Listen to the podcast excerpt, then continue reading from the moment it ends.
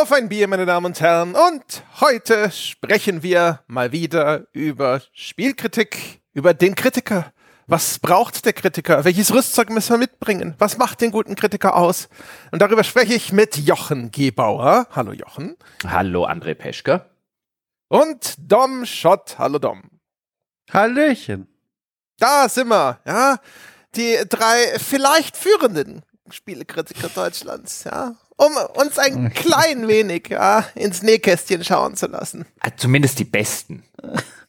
Ja, vielleicht nicht führend, aber die Besten. Also wir können auf jeden Fall sagen, die, die gesundesten, denn ich bin wieder gesund. Ich kann wieder reden und sprechen. Ihr habt jegliche Corona-Infektion hinter mir. Das können wir festhalten. Oh Gott, es gibt kein Halten mehr. Ja, Superlative heute. ja, wenn jetzt eine Stunde durchreden, nur um sich selbst und uns zu beweisen, dass er es wieder kann. Also es war wirklich, ich, es ist so schön, wieder die Stimme benutzen zu können. Hier und da merke ich, äh, bahnt sich noch mal ein Husten an, so im hintersten Teil des Halses, aber kein Vergleich mehr mit zu solchen Abenteuern wie die letzte Gänsehautaufnahme, wo ich mit meinem geschätzten Kollegen Nils Ehring äh, alle 30 Minuten eine kurze Atempause einlegen musste, äh, damit wir beide wieder an Luft kommen, weil auch er war gezeichnet von diesem Virus. Das war, das waren Zeiten, sage ich euch. Da wurde Leid groß geschrieben. Wirst du es jetzt richtig auskosten und erstmal zur Karaoke-Night gehen, äh, ich weiß nicht, irgendwo im Speakers Corner oder einfach im Stadtpark Ansprachen halten, in äh, wildfremden Kirchen auf die Kanzel? Alle Artikel und äh, äh, Folgenbeschreibungstexte nur noch schreiben mit der Diktierfunktion. Das ist der erste Schritt, den ich jetzt gemacht habe. Ähm, und ich fühle mich gut damit. Leute anschreien, so, oh, es geht wieder. ja, ihr setzt mich zu anderen Leuten auf die Bank und spreche sie an. All das ist jetzt wieder möglich, endlich. Oder, oder du änderst dein Twitter-Profilbild ja. äh, in irgendwas von irgendeinem so alten Mann aus von, neun, von 1880 oder so, so ein Schwarz-Weiß-Porträt mit irgendwie so einem Zwirbelbart. Oh, ja. Und dann legst du los mit, ich bin dreimal geimpft und ich hab's trotzdem gekriegt. Das zeigt ja wohl, dass die Impfung nicht funktioniert. Und dafür die ganze ja, Nebenwirkung. Ach Mensch, ich, ich, ich, ich, so viele Möglichkeiten darauf zu antworten. Ich traue mich keine einzige von denen zu nutzen und sage deswegen einfach nur, ich freue mich über diese Runde hier heute, über das Thema, das wir uns ausgesucht haben. Ach ja. Ja, trinken wir was dazu? Oder ist die Sache zu ernst? Also ich kann ja, ich fange einfach mal an, jetzt wo ich wieder sprechen kann. Ich habe tatsächlich einen Tee heute mal wieder. Ich habe jetzt leider vergessen, wie er hieß. Die Packung ist ein Raum weiter. Ich will da jetzt nicht mehr hingehen. Aber es war auf jeden Fall was Zitronengrasiges und das ist immer schön. Ich glaube auch mit Ingwer dazu. Die Tasse ist noch zu heiß, um, um nachzugucken. Aber im Laufe der nächsten zweieinhalb bis drei Stunden dieser Aufnahme werde ich es herausfinden und dann einfach kontextlos reinblöcken. Äh, bis dahin bleibt es ein Fragezeichen. Sehr gut. Ja, wie ist bei dir? Ich habe mir zur Feier des Tages, weil hier so wunderschönes Sommerwetter ist, habe ich mir eins meiner Lieblingsweißbiere gekauft und trinke jetzt eine Huber-Weiße aus Freising, glaube ich. Uh. Mhm. Geil. Mhm. Und ich habe einfach nur, um mal so richtig originell zu sein, habe, Achtung, ich habe einen Innocent Direktsaft Multimix Orange. Ein schönes Glas, frisch aus dem Kühlschrank. Sehr schön. Ich äh, waren nicht Innocent die mit dem schlimmen Marketing oder waren das die? Äh, da gibt's noch mal welche. Ich verwechsel die immer. Einer dieser großen Smoothie-Hersteller hat sie in der Vergangenheit nicht gut platziert mit diversen Tweets und Social-Media-Nachrichten. Ich weiß aber nicht mehr welche. Ich habe keine Ahnung. Ich weiß auch nicht, Sehr ob gut. sie schon inzwischen irgendwie aufgeflogen sind, weil ihre Orangen irgendwie aus der Qualzucht stammen oder was auch immer. Mhm. Aber die Säfte von denen sind hervorragend. Der Orangensaft ist also was der deutschen Orangensaft oder in Deutschland verkauf, verkauften Orangensaft angeht, noch mit am nächsten an diesem wunderbaren kalifornischen Orangensaft dran, den es dann immer in Los Angeles gab. Einer der wenigen positiven Dinge an Los Angeles war der Orangensaft. War noch nie in LA übrigens. Klingt wie ein Heimatlied, aber ist die Wahrheit. Ich war noch nie dort und habe auch das Gefühl, ich habe immer weniger Grund dahin zu fahren. Verpasse ich da viel mit dieser Stadt? Nee. Also, pff, ja, irgendwie ja. schon. Es ist natürlich schon Ne? Die ersten zweimal, als ich da war, hätte ich es nicht gesagt. Ne? Und durch die E3, weiß ich nicht, Jochen und ich waren da ja zigmal in Los Angeles und mhm. je nach persönlicher Präferenz wird man auch zu unterschiedlichen Ergebnissen kommen. Ich fand Los Angeles ziemlich beschissen immer. Lass es mich so sagen, es gibt ja Städte, denen sagt man nach, da willst du nicht mal tot über dem Zaun hängen. Und in Los Angeles willst du tot über dem Zaun hängen. Ich habe noch nie dieses Nicht? Sprichwort gehört, aber das schreibe ich mir direkt auf. Das ist, das habe ich noch nie gehört. Das ist ja sehr gut. Ja, und wie gesagt, nach drei Tagen LA willst du tot über dem Zaun hängen. Genau. Ja. So, so würde ich ja. LA beschreiben. Also LA ist einfach irgendwie, irgendwie eine Stadt, die irgendwie aus allen Fugen gewuchert ist. Irgendwie so ein, das ist quasi so wie eine Stadt, weißt du, es gibt ja so diese, keine Ahnung, es gibt ja so diese, diese Schimmelflecken irgendwie, die man dann auf irgendeinem Joghurt bemerkt und dann schmeißt man ihn weg und jetzt stell dir einfach vor, du schmeißt es nicht weg und lässt es halt einfach an, stellst es in die Sonne und lässt es da ungefähr, keine Ahnung, anderthalb Jahre stehen oder so. Das ist sozusagen LA. Man könnte sagen, das ist eine ziemlich kritische Einstellung gegenüber dieser Stadt. Äh, sie hat bestimmt auch ihre schönen Seiten. Ich habe sie nur noch nicht gesehen.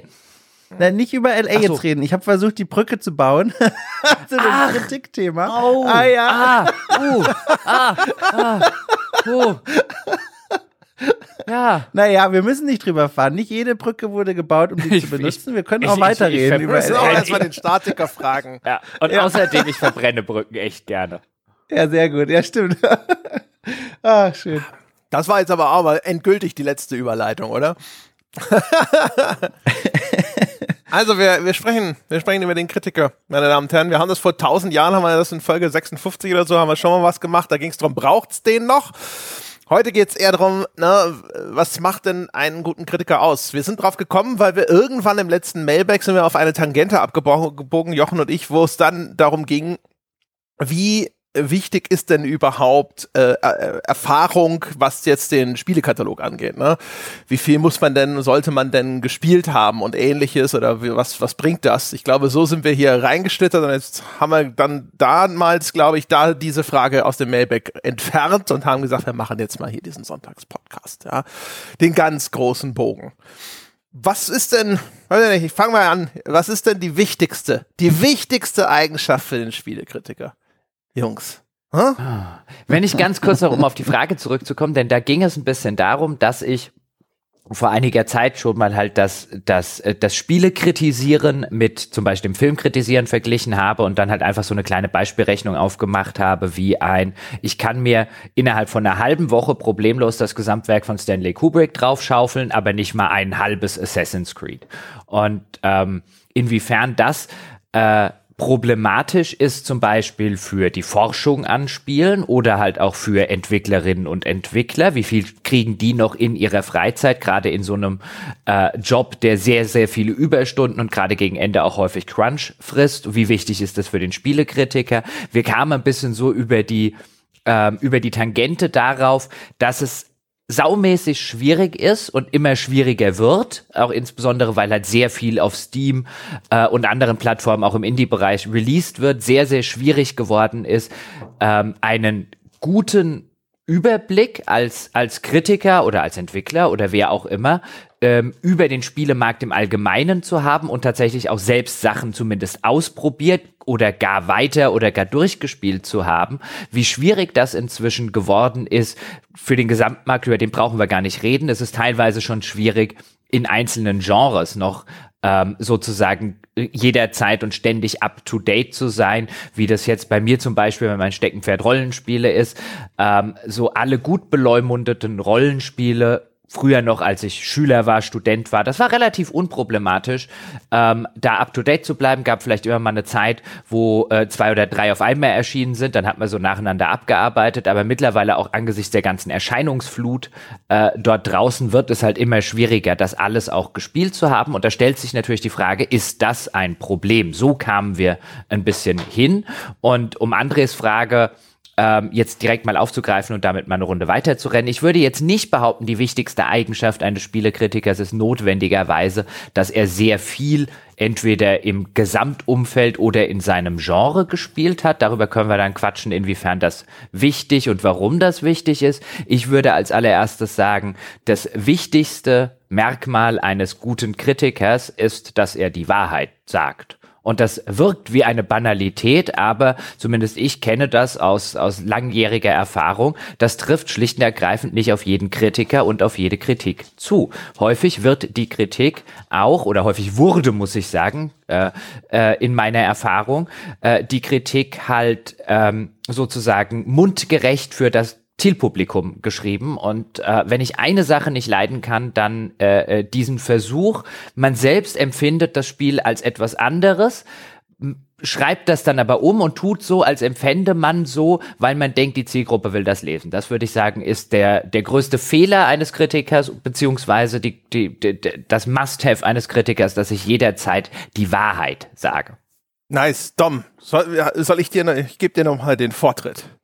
Ja, vielen Dank. Ich, ich habe ähm, sehr interessiert zugehört und mir dabei gedacht, das ist jetzt ein bisschen doof, wenn ich da jetzt gleich dran komme, weil das macht man ja nie gerne, eine Frage mit einer Frage zu beantworten. Aber ich würde es in dem Fall machen, weil die Frage, was ist die wichtigste Eigenschaft eines Kritikers, ähm, ist für mich nicht nicht zu beantworten, bevor man sich vorher nicht Gedanken darüber macht, was ist denn eigentlich das Aufgabenfeld eines Kritikers? Und das habt ihr in den vorangegangenen Folgen, wenn ihr schon mal drüber gesprochen habt, für euch schon mal bearbeitet. Und eigentlich müsst ihr das auch schon offiziell wissen, weil ich habe diese Folgen mit Sicherheit alle gehört.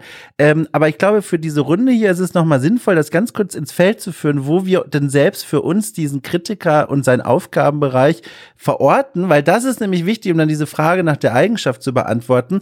Und ich persönlich würde jetzt für mich dieses Kritiker-Dasein ähm, ganz wörtlich nehmen. Für mich bedeutet ähm, kritische Auseinandersetzung und die Kritik üben, erst einmal nicht einfach nur zu spielen und in diesen Flow-State reinzukommen und dieses Medium zu konsumieren und dann fertig, sondern eine kritische Haltung einzunehmen, aber nicht in dem Sinne, wie sie landläufig gerne benutzt wird, dass man da so, so missmutig beäugt und schon den Zeigefinger hebt und guckt, ja, wo kann ich jetzt meine Kritik üben, sondern reflektiert, dass man sich quasi heraushebt und guckt und von draußen drauf schaut und dann das macht, was in meinen Augen Augen der Kritiker oder die Kritikerin macht, nämlich nach Perspektiven suchen, einordnen und nach Perspektiven suchen. Und das ist für mich die Aufgabe eines Kritikers, also viel weniger das, wo man es, glaube ich, klassisch gerne verorten würde, nämlich in der Besprechung von Spielen, in der Einordnung von Spielen, ihrer Qualitäten und ihrer Mängel und ihrer Fehler, für das es dann, glaube ich, wichtig ist, einen großen Spielkatalog zu kennen, ne, für Referenzen und so weiter.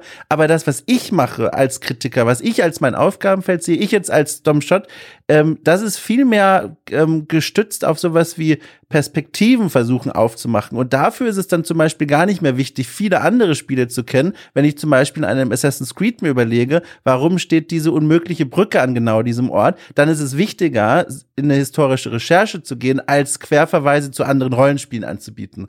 Langer Satz, was ich eigentlich meinte, war, ich glaube, es ist spannend, nochmal kurz zu überlegen, was macht für uns eigentlich ein Kritiker beruflich? Bevor jetzt André seine Antwort auf seine eigene Frage gibt, darf ich hoffentlich noch kurz einhaken.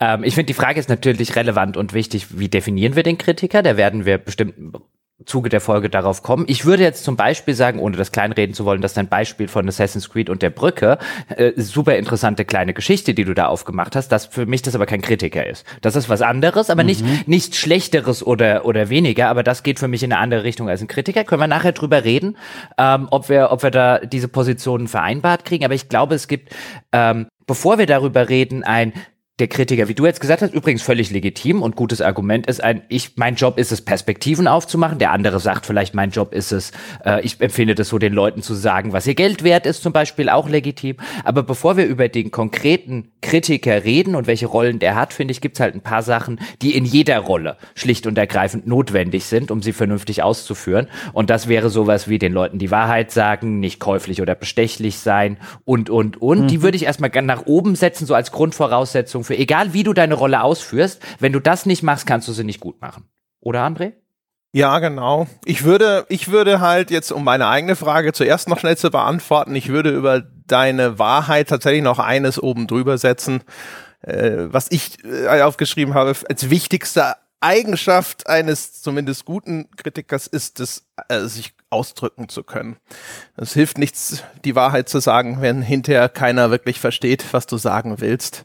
Und das ist auch das, was wirklich häufig das Schwierigste ist und wo viele auch am Anfang dran scheitern, die an sich durchaus interessante, intelligente Gedanken zu Computerspielen oder was auch immer haben, dass sie das hinterher nicht vernünftig artikulieren können. Hm. Das ist auch etwas, was ziemlich banal klingt, und eine größere Hürde in der Praxis ist, als man denkt. Hm. Wenn ich jetzt aber, du bringst mich auf Gedanken, André Peschke. Wenn ich jetzt aber, wenn jetzt zum Beispiel das nächste Fallout erscheint oder Starfield oder so und ich mache eine Wertschätzung und die besteht nur aus einem einzigen lauten Entsetzensschrei, werden die Leute trotzdem wissen, wie es mir gefällt.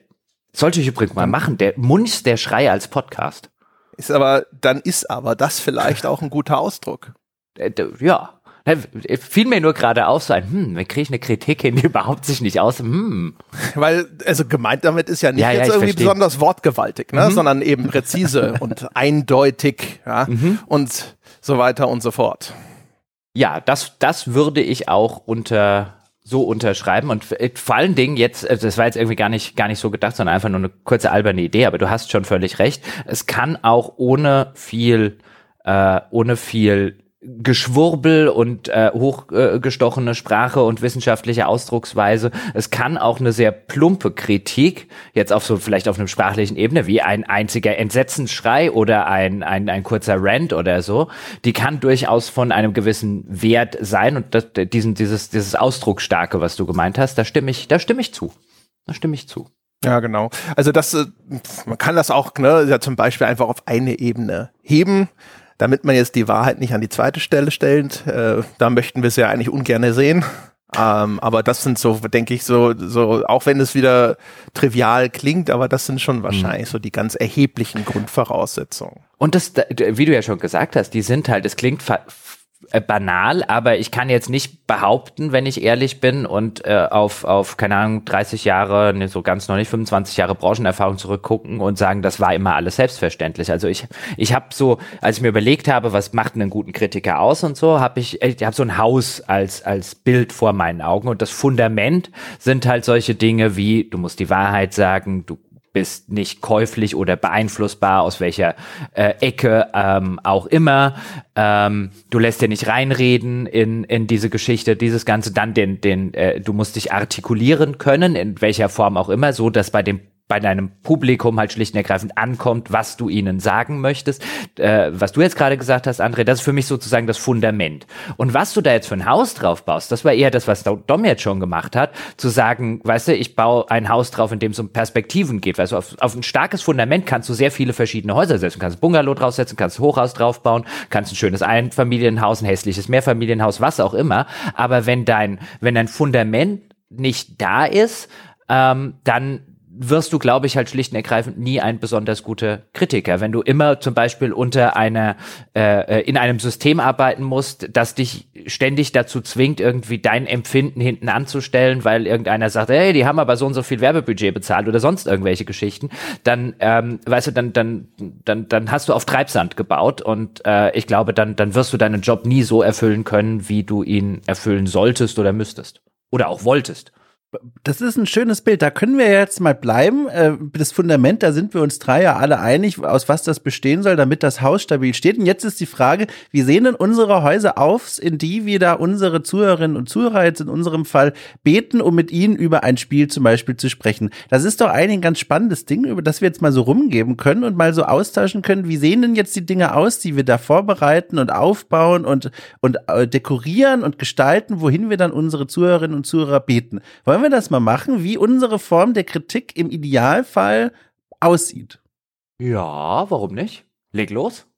Also du hast, du hast ja vorhin schon ein Foto von deinem Haus rumgezeigt. Ja, jetzt führ uns ein bisschen durch. Ja, genau.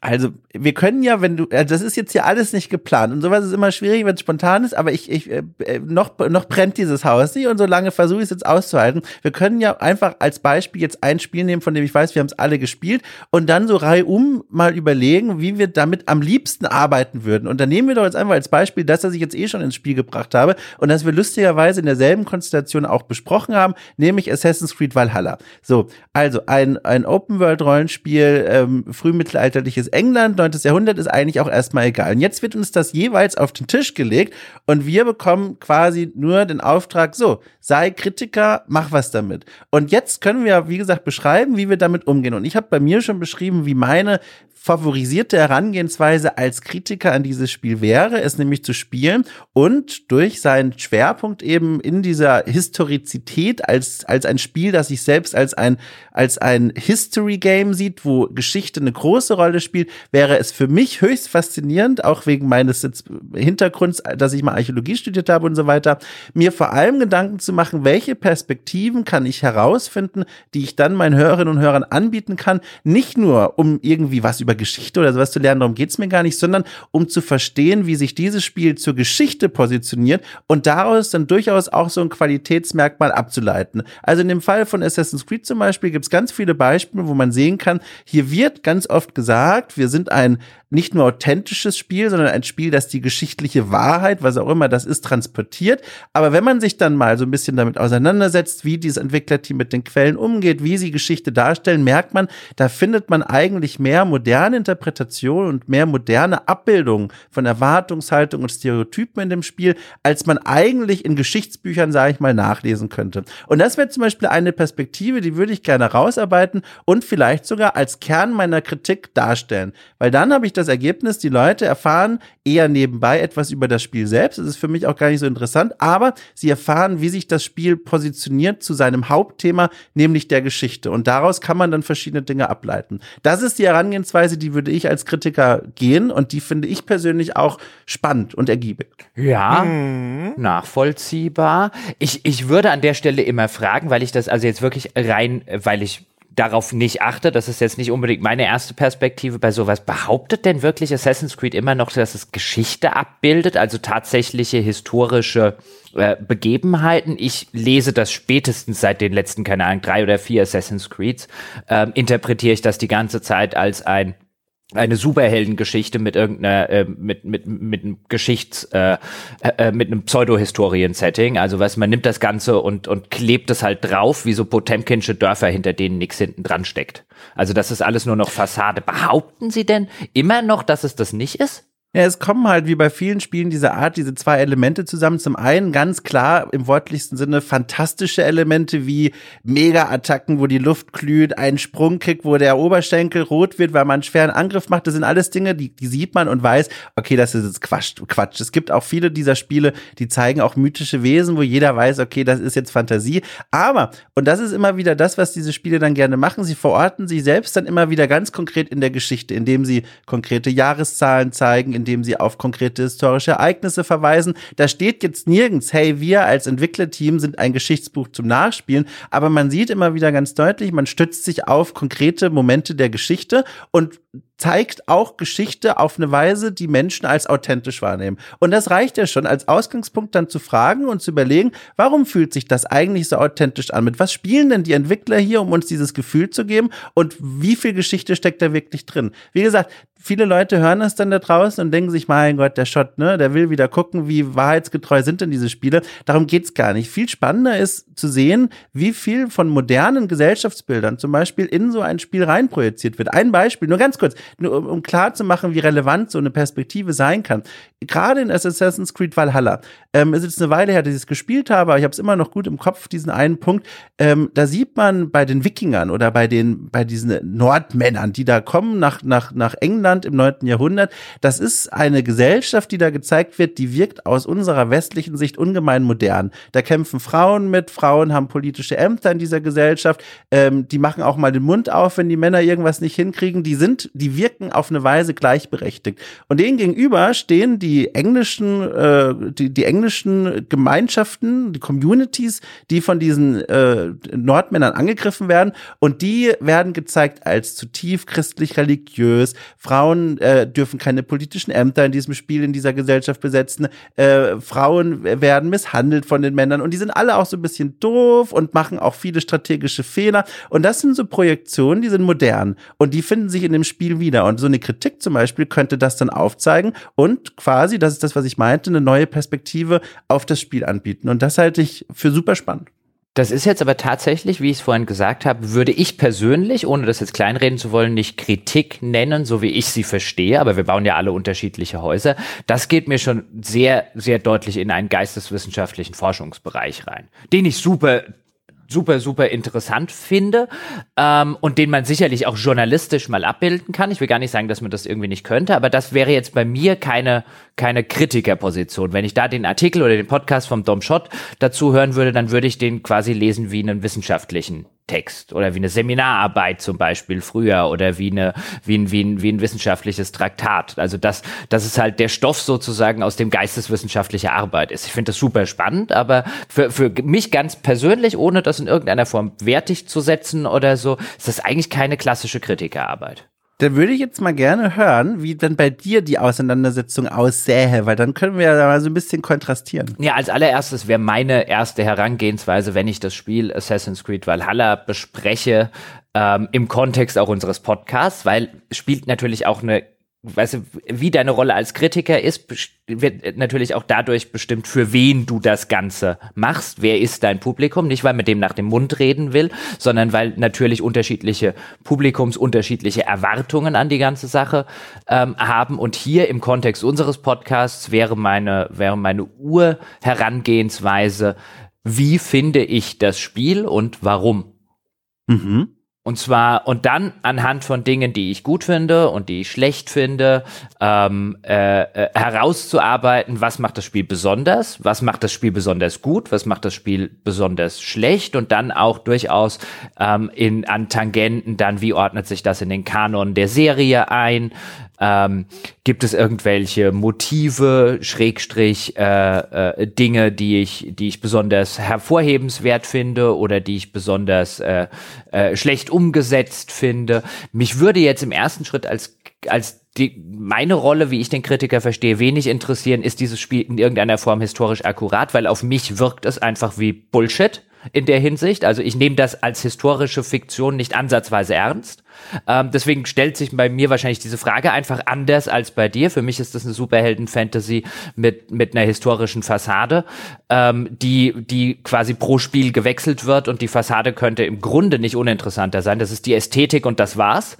Ähm, mehr oder weniger. Tut den Spielen jetzt ein bisschen unrecht, ein bisschen mehr steckt ja schon drin, aber ich nehme halt diese historische Fiktion 0,0 als historische Fiktion ernst. Und mir würde es dann echt eher darum gehen, herauszuarbeiten, warum ist das ein gutes Spiel, warum ist das ein schlechtes Spiel, was macht es gut, was macht es weniger gut, weil ich glaube, dass, dass das eine, nicht die, nicht die alleinige, vielleicht auch nicht die Hauptaufgabe, aber eine wichtige Aufgabe im Kontext äh, unseres, äh, unserer Herangehensweise an Spielekritik ist, nämlich tatsächlich zu analysieren und nicht einfach nur zu behaupten, ähm, wie das, wie das leider Gottes Kritik häufig tut, sondern äh, zu analysieren, die, die Schwachstellen, die, die Besonderheiten, die guten Dinge, die mit Beispielen zu unterlegen und äh, ähm, die, diese, diese kritische Analyse vielleicht auf einem Niveau zu führen, ähm, das vielleicht nicht überall anders äh, sonst so geläufig ist. Insbesondere, da hatten wir es ja schon häufig davor, nicht weil die Kolleginnen und Kollegen zu blöd dafür sind, sondern weil halt einfach viel Spielekritik ähm, aus dem äh, aus der Historie dieses Produkttests erwachsen ist und äh, meine Herangehensweise durchaus auch ein bisschen vielleicht geisteswissenschaftlicher äh, geprägt ist mit dem Ganzen. Für mich ist Kritik eine fundierte Analyse und äh, weniger eine, eine Frage, was kommt am Ende für eine Wertung raus oder gebe ich Daumen hoch oder gebe ich Daumen runter, ähm, sondern die, die Analyse im Detail und zwar auf dem, wie sich, wie sich gute Analyse gehört, also eben mit Beispielen unterfüttert. Gerne mal eine steile These rausgehauen, aber die steile These solltest du dann trotzdem begründen können, nicht reine Tatsachenbehauptungen oder reine Werturteile rausstellen, ohne die in irgendeiner Form unterfüttern zu können. Das wäre jetzt grob gesagt meine Herangehensweise, die aber um Gottes Willen nicht in irgendeiner Form repräsentativ oder allgemeingültig sein müsste. Das heißt, äh, äh, Entschuldigung, ich, ich, vielleicht können wir André noch mit reinnehmen, quasi als dritten Aspekt. Ja, genau. Also wenn ich überraschend, ich bin jetzt von Jochen nicht wahnsinnig weit weg. Ne? Also ich sitze auch da und würde auch immer denken, die, die erste Frage ist, was sollten die Leute über das Spiel wissen, nachdem ich das gespielt habe? Und da es ja um eine Kritik geht, ist die Erwartungshaltung selbstverständlich auch eine Beurteilung. Und davon ausgehend Äh, das ist so ein bisschen eher so wie so ein Frostpunk, ne? Habe ich so immer das Gefühl, wie ich das aufbaue. Also in Frostpunk ist ja dieses das eine zentrale Ding und das ist halt diese Fragestellung und dann baust du da so in einem Kreis konzentrisch quasi deine Stadt ringsherum auf. Und das kannst du so oder so machen und das ist halt von Spiel zu Spiel dann unterschiedlich. Also die Beurteilung ist sicherlich zentral und eben auch sie vernünftig herzuleiten. Ich finde, das ist, das ist so ein bisschen der Anspruch, der eigentlich immer existiert. Und dann gibt's aber ja auch einfach Beobachtungen, die du machst, während du das Ding gespielt hast, die dir hervorhebenswert erscheinen. Ne? Also wo du auch sagst, das sind Dinge, die sollten die Leute wissen, im positiven wie im negativen. Und das kann in die eine oder in die andere Richtung gehen. Auch äh, je nachdem, so ein bisschen auch vielleicht nach den Dingen, die ich interessant finde, aber auch nach dem, wo man eine Vorstellung hat, dass das eine Relevanz hat für die Leute, die uns zuhören. Und das kann dann auch sowas sein, wie du es beschreibst, Dom wenn ich jetzt zum Beispiel den Eindruck hätte, dass die Historizität eines Spiels eine relevante Information ist in dem Kontext. Ne? Oder halt einfach nur super interessant. Also bei unseren Besprechungen, sobald dann die zentralen, wichtigen Punkte abgehakt ist, äh, sind, sind wir ja nicht fertig. Sondern wenn man dann was hat, wo man sagt, das ist vielleicht jetzt nicht unbedingt notwendig zu wissen, aber das ist doch echt interessant. Ja, also wir haben ja selten eine Tangente gesehen, auf die wir nicht gern abgebogen sind. Ja, und wenn ich noch ein Beispiel, ähm, jetzt bevor ich Dom den Ball wieder zuspiele, ich bis zu einem gewissen Grad bin ich da, bin ich da ja auch bei dir, dass es zur Kritik gehört, nämlich dann, wenn es für meine persönlichen Begriffe halt gerade bei einem historischen Schauplatz etwas passiert, was äh, nicht nur vielleicht ein falsches Geschichtsbild auslöst, sondern aus meiner Perspektive auch einfach moralisch verwerflich ist, wie das damals zum Beispiel bei unserer Besprechung von Wolfenstein der Fall gewesen ist, als die deutsche Übersetzung alle Juden aus dem Spiel entfernt hat und das aus einem Spiel, das sehr deutlich die Judenverfolgung im Dritten Reich anspricht, mit teilweise ob äh, äh dem, dem jüdischen, der jüdischen Herkunft des Protagonisten, ähm, einem Level, der in einem Konzentrationslager spielt und und und. Und das wäre jetzt auch kein Spiel, wo ich jetzt sagen würde, weißt du, Wolfenstein ist kein Spiel, das, äh, das Geschichte in irgendeiner Form historisch akkurat nachbildet, aber es greift eben geschichtliche Aspekte auf. Und wenn wir über sowas reden wie den Holocaust, der stattfindet und offen thematisiert wird, und dann kommt eine deutsche Übersetzung und sagt, ja komm, lass uns mal alle Juden davon entfernen, dann ist das halt auf eine Weise, finde ich, moralisch falsch und verwerflich, dass ich dann sagen würde, das würde ich ansprechen und das würde ich zum Kern meiner Kritik machen, weil insbesondere eine deutsche Öffentlichkeit und Übersetzung und wie auch immer, sollte viel verantwortungsbewusster damit umgehen. Also insofern, wenn, wenn, wenn das für mich so diese Grenze erreicht, wie das bei dir vielleicht bei äh, Fragen von Sklaverei in Anno und so weiter der Fall ist. Es kann ja jeder seine Grenze ähm, auch als Kritiker und muss seine Grenzen irgendwie selber finden.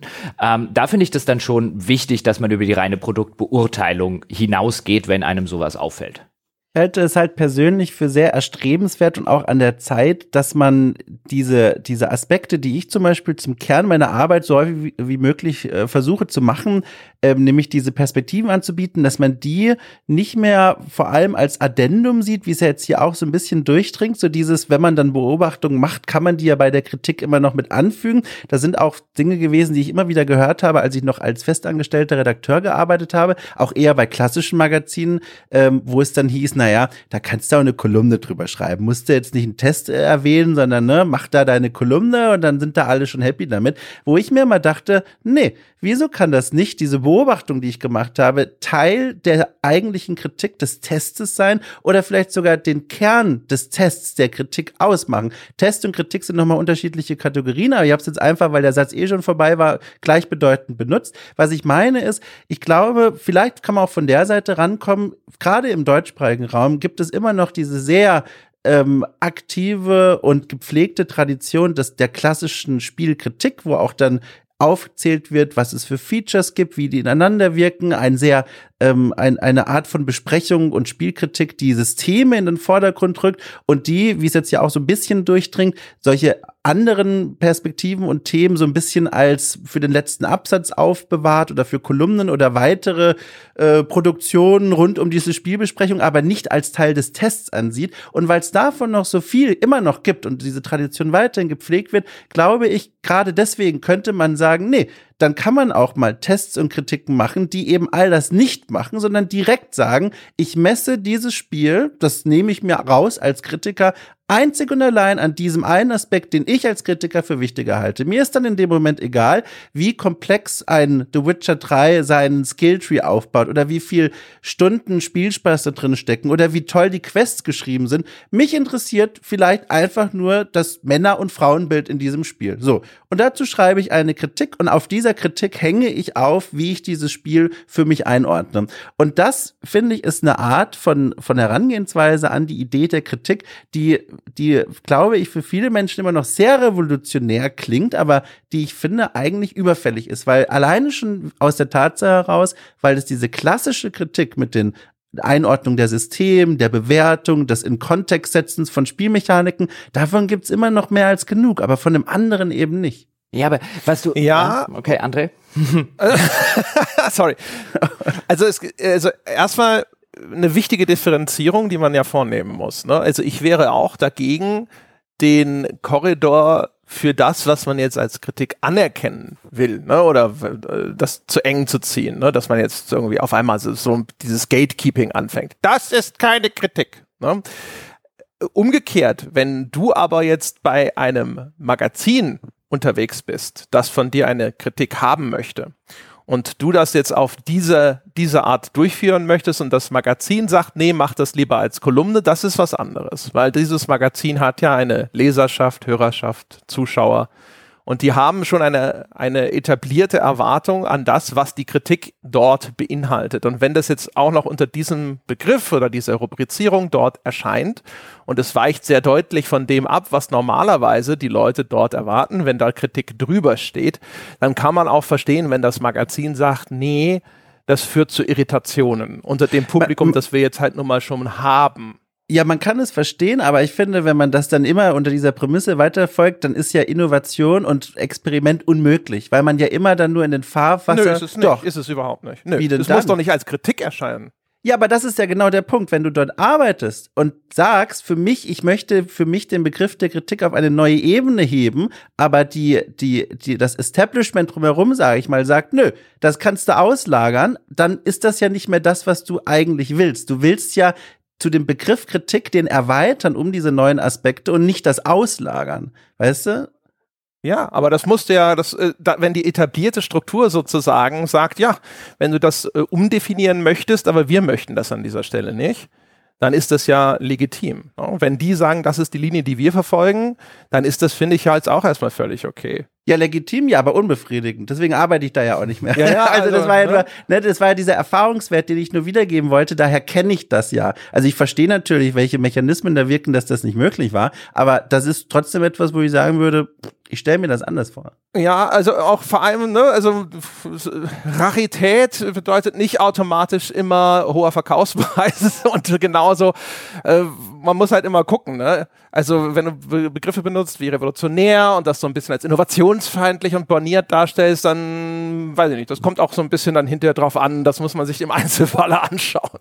Zumal es kann auch einfach nur beschränkt sein. Ich, ich also ich, um nochmal drauf zurückzukommen, weil ich vorher gesagt habe, das ist für mich keine Kritik und so, ich muss mich trennschärfer ausdrücken. Was du beschreibst, Dom, ist ja etwas, was es seit Jahrzehnten gibt, nur halt nicht im Journalismus. Was du beschreibst, ist eine wissenschaftliche Kritik. Ich nehme mir einen The Witcher 3 vor ähm, und ich analysiere und äh, schreibe eine Kritik über die Männer- und Frauenbilder. Das ist eine klassische geisteswissenschaftliche Kritik, wie sie an jeder Hochschule äh, in den Geisteswissenschaften gemacht wird. Meistens nur nicht mit Spielen, sondern mit, keine Ahnung, Effie Briest oder The Great Gatsby oder was auch immer. Da gibt solche Kritik noch und nöcher. Eine journalistische Kritik, jetzt ich rede rein historisch, kommt eben von dem, von auch unter anderem und erheblich über diese qualitativen Standards. Jetzt kann man natürlich hingehen und kann sagen, ich, mich interessiert aber diese wissenschaftliche Kritik viel mehr und ich bin der Meinung, die ist relevant und wichtig genug, damit sie nicht in irgendeinem universitären Elfenbeinturm hängen bleibt.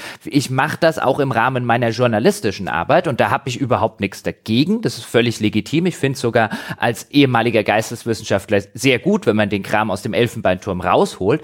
Aber dann reden wir, glaube ich, einfach fundamental über zwei unterschiedliche Arten der Kritik. Einmal eher eine wissenschaftliche, einmal eher eine journalistische, jetzt aus einer historischen Perspektive. Und ähm, die haben, glaube ich, einfach beide ihre Daseinsberechtigung Daseinsberechtigung und die werden halt auch beide, das glaube ich so ein bisschen das, was André meinte, beide ihr Publikum haben. Wenn du jetzt bei der, keine Ahnung, ich nehme jetzt einfach das plakative Beispiel, wenn du jetzt bei der GameStar sehr viel äh, wissenschaftliche Kritik anbringst, dann wird vielleicht eine GameStar nicht ganz, äh, äh, nicht ganz zu Unrecht sagen, pass mal auf, unser Publikum möchte aber lieber wissen, wie gut das Spiel ist. Ähm, äh, während zum Beispiel, keine Ahnung, wenn du bei uns in dem Projekt jetzt sagst, ich will aber die Sorte Kritik anbringen, dann würden wir sagen, ein, ja, unser Publikum findet das auch geil, mach es. Und dann hätten wir vielleicht also niemand hier hätte, glaube ich, ein Problem damit, wenn du so eine Kritik zu, ähm, äh, zu Assassin's Creed Valhalla machst und wir machen unsere Kritik und wir haben eine journalistische und wir haben eine, histori äh, eine historisch-wissenschaftliche Kritik. Ist doch super. Ich würde das auch nicht als Addendum das eine auf das andere ansehen, sondern beides als gleichberechtigte und gleichwertige Kritiken. Also ich würde es auf keinen Fall wissenschaftliche Kritik nennen, weil die Herangehensweise ist ja eine journalistische. Ich bin ja kein Prof oder sowas, der das alles selber schreibt, wie es eben diese Abhandlung machen, sondern ich trage Stimmen zusammen, ich interviewe Leute, ich sorge für Kontext, ich ordne ein und das sind ja klassische Aufgaben des Journalisten oder der Journalistin. Äh, was ich aber dann eher sagen würde, ist, das ist alles Oberbegriff Kritik, die beiden Herangehensweisen, die du beschrieben hast und das, was du dann zum Beispiel, und das ist dann so ein Ding mit den Worten wahrscheinlich, wo es schwierig ist, also wir wir, wir haben, begreifen dann die Worte einfach anders.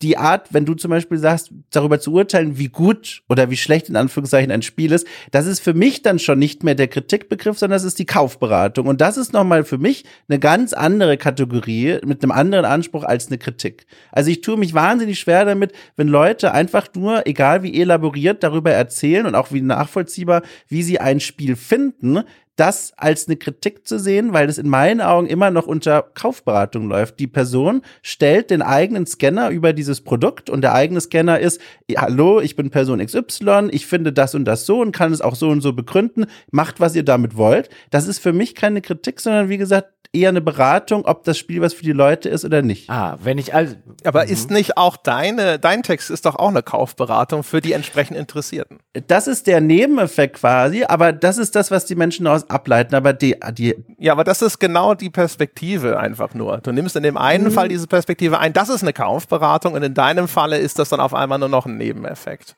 Nein, nein, nein, das stimmt nicht. Bei, bei mir, wenn ich so ein, wenn ich so ein, wenn ich so einen Artikel oder sowas schreibe, ist die wichtigste Aufgabe des, des Textes oder des Podcasts selbst, Perspektiven aufzumachen, die nicht meine sind, sondern Perspektiven zusammenzutragen, Kontext anzubieten. Aber was die Kaufberatung macht, ist, eine Person erklärt möglichst nachvollziehbar, wie ihr dieses Spiel gefallen oder nicht gefallen hat. Und das, finde ich, operiert auf unterschiedlichen, unterschiedlichen Ebenen. Das verstehe ich. Ich hatte den Eindruck, dass du vorher beschrieben hast, dass dein Text sei deine Perspektive, aber eben beschränkt auf diesen historischen Aspekt, der dich besonders fasziniert. Nee, dann habe ich das falsch ausgedrückt. Also die, die Idee, wie gesagt, ist es, Perspektiven zusammenzutragen und den Leser, Leserin, Hörer, Hörerin am Ende rauszulassen mit neuen Zugängen zu diesem Spiel selbst. Daraus kann man dann eine Kaufentscheidung ableiten, aber die steht nicht im Vordergrund der Arbeit. Das ist übrigens immer noch eine klassisch wissenschaftliche, geisteswissenschaftliche Kritik. Du machst, du machst genau das, was jeder äh, Anglistikstudent im Hauptseminar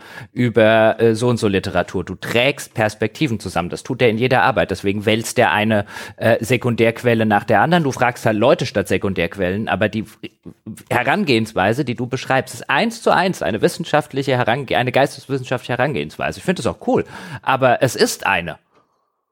Das ist das, was, was du machst. Das, das ist übrigens das, was jede gute geisteswissenschaftliche Arbeit macht, nämlich sich einen Gegenstand zu nehmen und unterschiedliche Perspektiven, die es dort draußen gibt, heranzutragen, zu sammeln und dann vielleicht am Ende zu einem Fazit zu kommen, wie die alle unter einen Hut äh, gebracht werden können. Das ist, das habe ich in jeder, wirklich in, ausnahmslos jeder meiner geisteswissenschaftlichen Arbeit haargenau so gemacht. Mit dem einen Unterschied, ich habe Bücher von Leuten gelesen, um die Perspektive rauszufinden und du befragst sie.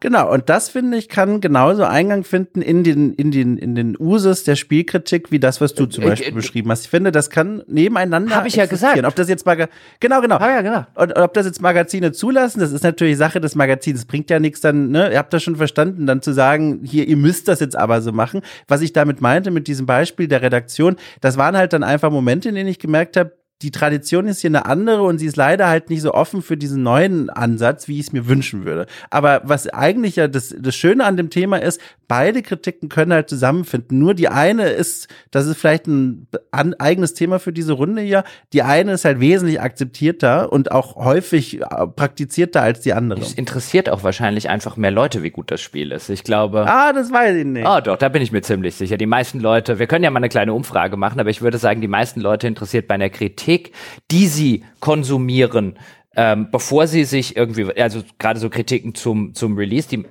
die Mehrheit der Leute, glaube ich, will schon wissen, wie gut wir die Spiele finden. Ich glaube, das ist schon ein erheblicher Teil. Was nicht bedeutet, dass sie keinen Mehrwert ähm, oder keinen anderen Wert in dem sehen, wie du an die ganze Sache herangehst. Aber ich glaube, du, du unterschätzt sowohl die, die journalistische Kritik, wenn du sie als Kaufberatung so ein bisschen abtust, als auch, äh, als auch das Interesse der Menschen dort draußen.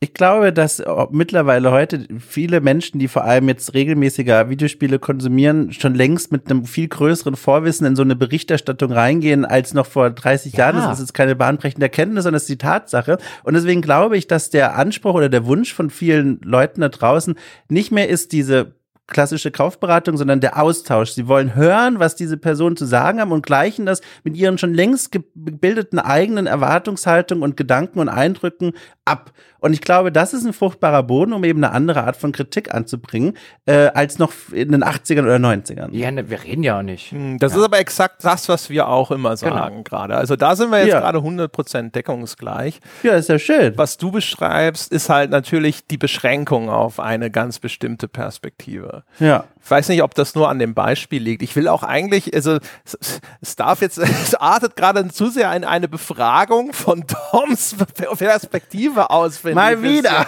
Und möchte eigentlich auch noch mal ganz kurz feststellen, also noch mal ganz deutlich festhalten. Ich sehe das in, in vielen Punkten genau wie du, dass das das andere, das äh, etabliertere Modell, nennen wir es mal so, in einer viel größeren Zahl existiert. Ne? Und dass das, was du beschreibst, ist vergleichsweise seltener, obwohl es inzwischen nicht mehr selten ist. Mhm. Und ähm, dementsprechend wirkt es erstmal automatisch frischer und interessanter. Und wenn die Perspektive, die gewählt wird, eine besonders interessante ist, dann kann es auch garantiert zum Beispiel viel interessanter sein als so ein Rundumblick, weil es dann halt sich vielleicht fokussiert auf ein bestimmtes Merkmal, das aber besonders interessant interessant ist. Es kann aber genauso auch völlig in den Binsen gehen, wenn es das falsch wählt und dann ist es für einen ganz erheblichen Teil endgültig komplett belanglos, ne? weil es andere Aspekte nicht berührt, die für sie von äh, Relevanz wären. Aber was ich nicht, ich muss trotzdem noch mal eine Sache nachfragen, aber nur um es ja. auch richtig zu begreifen. Das klang schon wieder vorhin für mich so ein bisschen durch, als wäre da äh, diese, diese vergebliche Objektivitätssuche, als du gesagt hast, da ist nicht deine eigene Perspektive drin, weil du anderer Leute Perspektiven nur zusammenträgst, aber auch du selektierst doch trotzdem. Das ist die interessante Perspektive. Das ist es, was ich den Leuten anbiete. Du kannst dich doch da nicht gar nicht so richtig rausziehen, wäre. Aber das ist ja auch gar nicht, also die Kategorie Objektivität ist ja sowieso eine, die finde ich in diesem ganzen Themenkomplex gar nichts zu suchen hat. Also. Aber ich hatte das Gefühl, du hebst ein bisschen die Hände und sagst, ich habe damit gar, nicht, gar nichts zu tun. Ich trage nur Sachen zusammen. Nee, nee, nee, nee, nee. Nein, nein, nein, nein. Also da auf gar keinen Fall. Äh, wie du schon sagst, allein durch die Auswahl der Gesprächspartner und Gesprächspartnerin, allein da fängt, fängt ja schon die Selektion an, die, die Tatsache, wo ich einen Schwerpunkt setze in der Besprechung. Nee. Also wer die, meine Arbeit verfolgt, weiß, Objektivität ist keine, kein Etikett, das ich jemals auch nur in die Hand nehmen würde, weil das weder erstrebenswert noch gut möglich ist im Rahmen der Spielbesprechung. Äh, Punkt. Gut, genau. Aber auch eben Verantwortung für die angebotene Perspektive. Du hast sie ausgewählt, du trägst sie zusammen ja, und genau, so weiter ja. und so fort. Ne? Darum geht's schon. Genau wie zum Beispiel Jochen oder du bei einer äh, etwas klassischeren Betrachtung, wenn ihr denn mal sowas macht, ihr macht ja auch noch viele andere Sachen, dann auch die Verantwortung dafür trägt, zum Beispiel jetzt das Spiel gründlich gespielt zu haben. Also das sind ja alles Verantwortungen, die wir alle schultern. Ja, ja, genau. Ne? Nur damit ich, ja. weil das vorhin, äh, das klang irgendwie so, so, so entrückt sozusagen aus dem ganzen Ding, nee. wo ich dachte so, ja, okay, ich verstehe irgendwo, glaube ich, was er, was er vom Vorgang her beschreibt, aber die, die Beschreibung wirkte irgendwie seltsam auf mich. Okay, ich verstehe. Ja. Und der äh, besser. Äh, äh, übrigens, Dom, äh, äh, Fun Fact ja. an diesem, äh, an dieser Stelle: Seit Anfang des Projektes, ja, also noch, als du noch mit der Trommel um Christbaum gerannt bist, sozusagen, ähm, habe ich mit André über mehrere Jahre letztlich, natürlich nicht ununterbrochen, aber immer mal wieder darüber gesprochen, dass ich gerne ein Format machen würde, in dem ich Spiele so behandle, wie ich in der Geisteswissenschaft an der Universität Romane oder Filme behandelt habe und die unter so einer Geist, unter so einer wissenschaftlichen, so ähnlich wie du das mit mit Geschichte machst, halt als Fokuspunkt von deiner Kritik, hätte ich das mit so einer Literaturanalysen-Sicht gerne gemacht. Und der Grund, warum es dieses Format nicht gibt, ist, dass es nahezu kein Spiel gibt, von dem ich der Meinung bin, da kann man das mitmachen. Und, äh, Und warum? so, so, also, so also, auf, auf, auf eine Weise, die ich machen wollen würde. Ähm, man kann das sicherlich, man kann diese Linse sicherlich drauflegen, aber ich finde extrem, habe im Laufe der Jahre extrem wenig Spiele gefunden, die für mich persönlich, so wie ich das machen wollen würde, genug Fleisch hergeben. Also es ist nicht so, als würde also, ich diese, ja. als würde ich die Kritik, die du schilderst, irgendwie zweitrangig oder sonst was finden. Im Gegenteil, ich finde die richtig und wichtig. Und wenn du für dich eine Perspektive gefunden hast oder eine Herangehensweise, von der du sagst, die finde ich sehr, sehr ergiebig, good for you. Ähm, mir mir geht es nicht darum, dass ich, dass ich deine, deine Herangehensweise herabwürdigen oder irgendwie als Addendum bezeichnen würde. Im Gegenteil, ich würde das gerne mit einer literaturwissenschaftlichen Linse machen ähm, oder mit einer filmwissenschaftlichen Linse könnte man sagen. Ähm, so wie ich eben in der, in der, in der Universität, was weiß ich, einen Moby Dick oder so analysiert habe. Aber alleine mir fehlen die Spiele, die ich interessant genug finde, sie unter diese Linse zu legen. Ja, wobei du hast ja vorhin schon gesagt, also Kritiker bin ich dann nicht. also das war der. Nein, Nein, nein, nein, nein, nein. Aber das war, das war das, was ich ja nachher noch versucht habe zu präzisieren. Das war das, ja. weil ich journalistische Kritik im Hinterkopf habe. Und das, was du machst, ist keine ja. journalistische Kritik im, im, im formalen Sinne. Natürlich machst du sie im Rahmen eines journalistischen Projektes. Dann kann man wieder argumentieren, alles, was man da macht, ist das. Aber aus so einer, auf, auf so einer formalen Ebene ist halt das, wenn du, wenn du darüber, wenn du Leute interviewst und so weiter, warum da eine Brücke in Assassin's Creed drin rumsteht und wie die da hingekommen ist und so weiter. Natürlich kann man das im Journalismus machen. Das ist für mich jetzt aber keine journalistische Kritik, sondern das vermischt äh, äh, Dinge des äh, klassischen Journalismus mit Dinge der klassischen Wissenschaft. Alles voll Fair Game. Ähm, mir ging es nur darum, quasi zwischen diesen beiden Kritiken und Herangehensweisen zu unterscheiden. Ja. Ähm, und deswegen habe ich es danach auch nochmal präzisiert mit einem, was du machst, ist halt eine, ist nicht keine Kritik, sondern eine historisch oder eine wissenschaftlich angelehnte Kritik zumindest. Und äh, die Ecke, aus der André und ich kommen, sind halt eher aus der journalistischen Kritik-Ecke. Und ich finde, die können beide wunderbar nebeneinander existieren. Und teilweise sich auch gegenseitig ergänzen und befruchten, was das betrifft.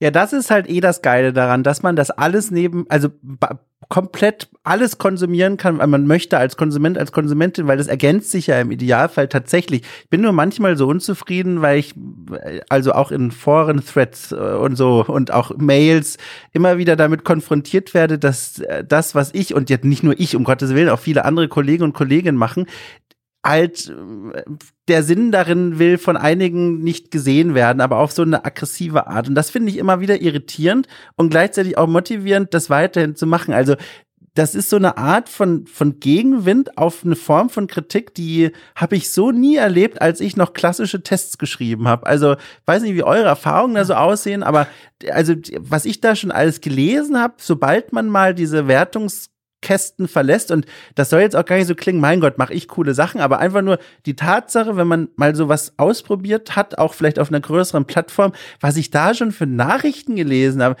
das ist so ein Gegenwind, wo ich vielleicht euch mal auch einfach aus Interesse fragen möchte, habt ihr auch solche Erfahrungen bei eurer Arbeit gemacht? Aber das ist doch, das ist doch genau das, was ich meinte vorhin. Die Leute wollen in der Mehrzahl, und das ist immer auch das, was an uns in dem Projekt, und ich glaube, wir sind schon viel weiter von einem Produkttest entfernt, äh, als, als die meisten anderen äh, Medien, die sich noch so nah an konkreten Spielen bewegen. Aber das ist doch das, was bei uns auch ständig nachgefragt wird. Die Leute wollen wissen, wie finden wir das Spiel?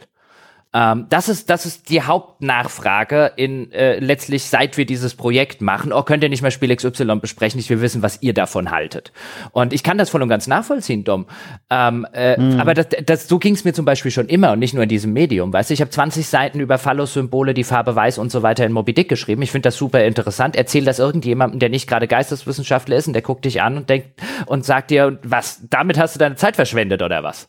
Also dieses, diese, ja. Du musst ja auch immer gucken, ne? Also erstens ist äh, die Frage, was waren denn die konkreten Fallbeispiele? Ne? Also wenn das jetzt irgendwas gewesen ist, wie wenn ich nochmal den Anno-Artikel und die Sklaverei, also wenn irgendwo irgendwelche Hot-Button-Topics auftauchen, dann kann die Re Reaktion natürlich äh, gar nichts mit deiner gewählten Form und Herangehensweise zu tun haben. Und zum anderen, was man natürlich schon häufiger beobachtet, wir haben ja jetzt hier auch diese semantische Diskussion geführt. Ne? Ist es äh, mhm. tatsächlich sinnvoll beschrieben mit dem Begriff Kritik? Ähm, so wie man damit vertraut ist, also jetzt auch die Menschen da draußen, die werden vielleicht tatsächlich sich erstmal daran stoßen. Ne? Und dann kann das auch ein Hemmschuh sein. Und weiß ich nicht, dann kann, könnten wir jetzt auch diskutieren, äh, ist das die, die richtige Herangehensweise, ist überhaupt unbedingt unter Kritik subsumieren zu wollen, muss der Kritikbegriff hier geöffnet und aufgebogen und umdefiniert und erweitert werden oder sonst irgendwas. Ich habe auch kein Problem damit. Meiner Meinung nach soll, tun sich die Leute immer viel zu hart damit, solche Begriffe einfach aufzuweichen.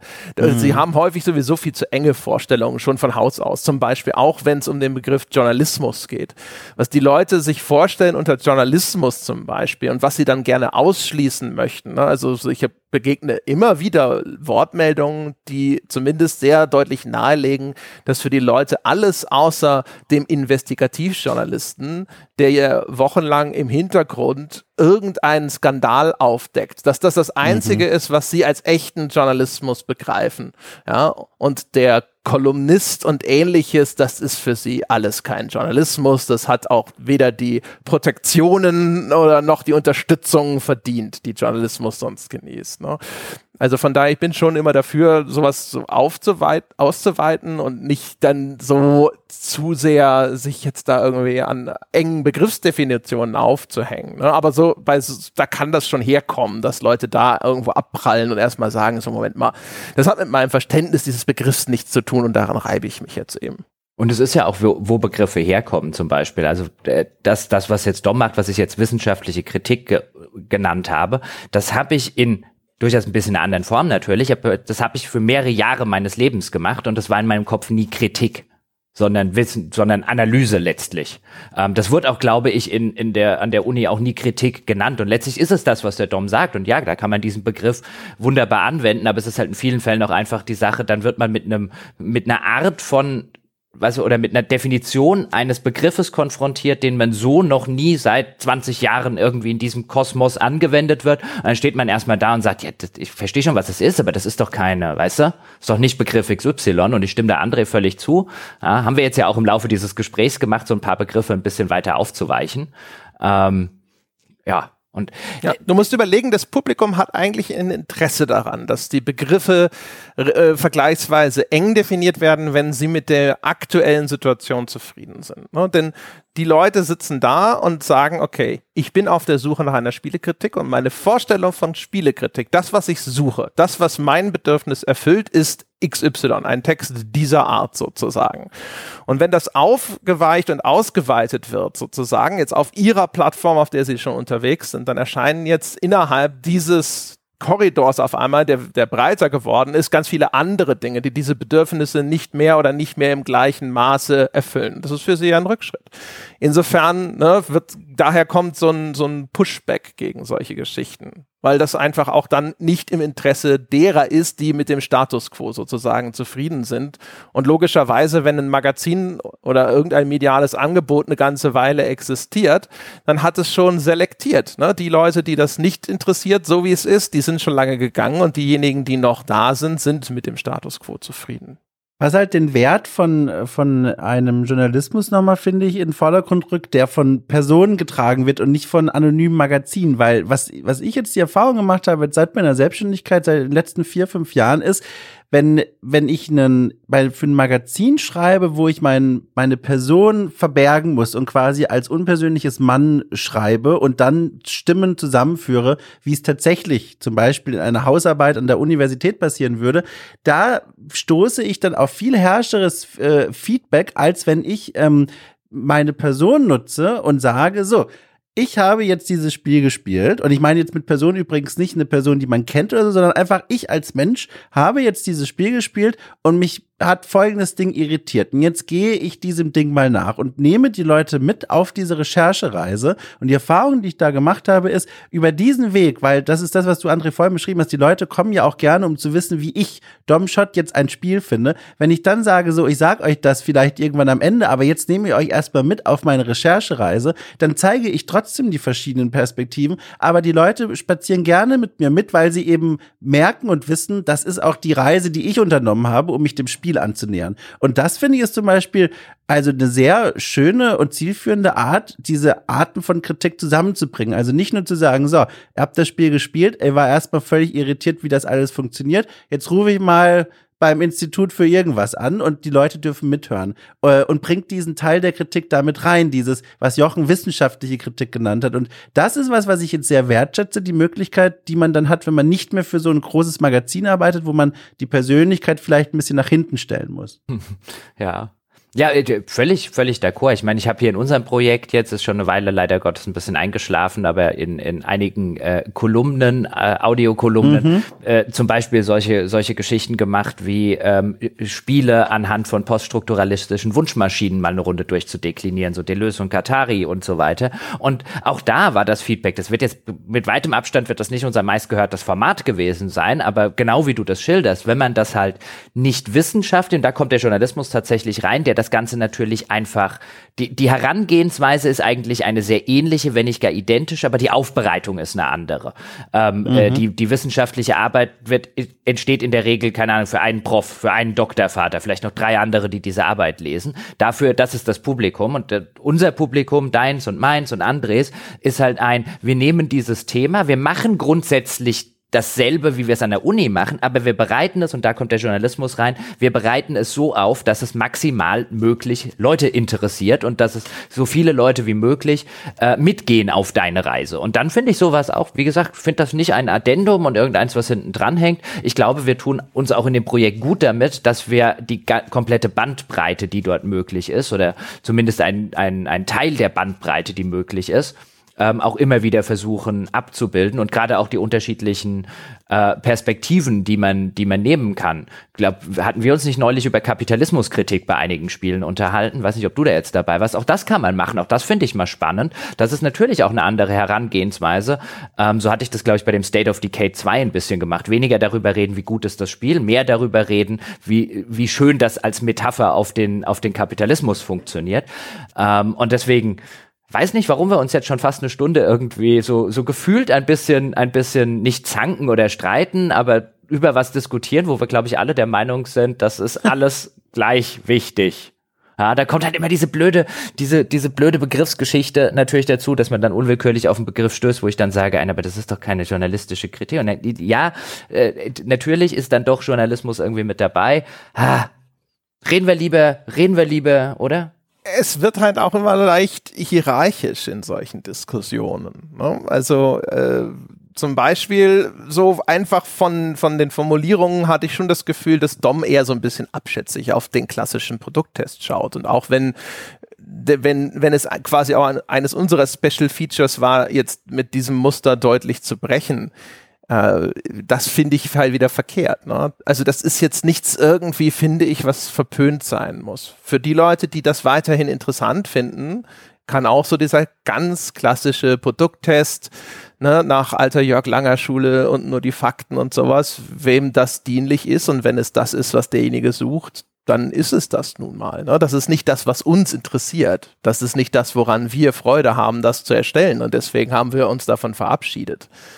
Aber man muss immer, glaube ich, aufpassen, dass man nicht irgendwo so seine eigenen Steckenpferdchen immer als besonders hübsch gestriegelt irgendwo hinstellt. Also äh, ich tatsächlich, also ich schaue um Gottes Willen nie auf dieses Format herab. Ich sage auch immer wieder, wenn ich selbst irgendwelche Kritiken formuliere, dass natürlich auch Leute, zum Beispiel Standardsatz von mir, der aber auch so gemeint ist, ihr könnt auch einfach Spaß mit eurem Anno haben. Das ist doch alles vollkommen fein. Wenn man will, kann man aber noch tiefer gehen.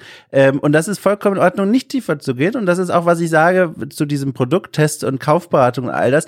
Klar, die, es gibt immer noch einen Bedarf dafür und auch eine gewisse Notwendigkeit, auch wenn da draußen oder gerade auch gerade deswegen, weil da draußen mittlerweile ja so viele Infos zu Spielen herumschwirren, ist es vielleicht umso notwendiger mittlerweile geworden, wieder jemanden zu haben, der Dinge einordnet, der Dinge einfach nur bewertet, wie sie sind, ohne jetzt die großen Fässer aufzumachen. Was mich aber frustriert und deswegen glaube ich, der Ton in dieser Formulierung ist, dass das immer noch von den jetzt, es gibt natürlich die Ausnahmen, klar, wir sind hier eine davon, aber dass es immer noch von großen Magazinen immer noch so als dieser Goldstandard hochgehalten wird. Und wenn sich Leute davon mal distanzieren und andere Dinge versuchen, immer noch so nah, also immer noch eine Hand quasi an diesem Stock dran haben und sich dann nicht so richtig trauen oder nicht so trauen dürfen, da wegzugehen. Und ich sehe das und mich frustriert das. Ich glaube, ich, würde gerne, und obwohl wir mittlerweile schon so viele unterschiedliche journalistische Formate in Deutschland haben, was Spielbesprechung angeht, was großartig ist, mir geht das manchmal einfach nicht schnell genug. Ich, ich sehe Dinge, Spiele,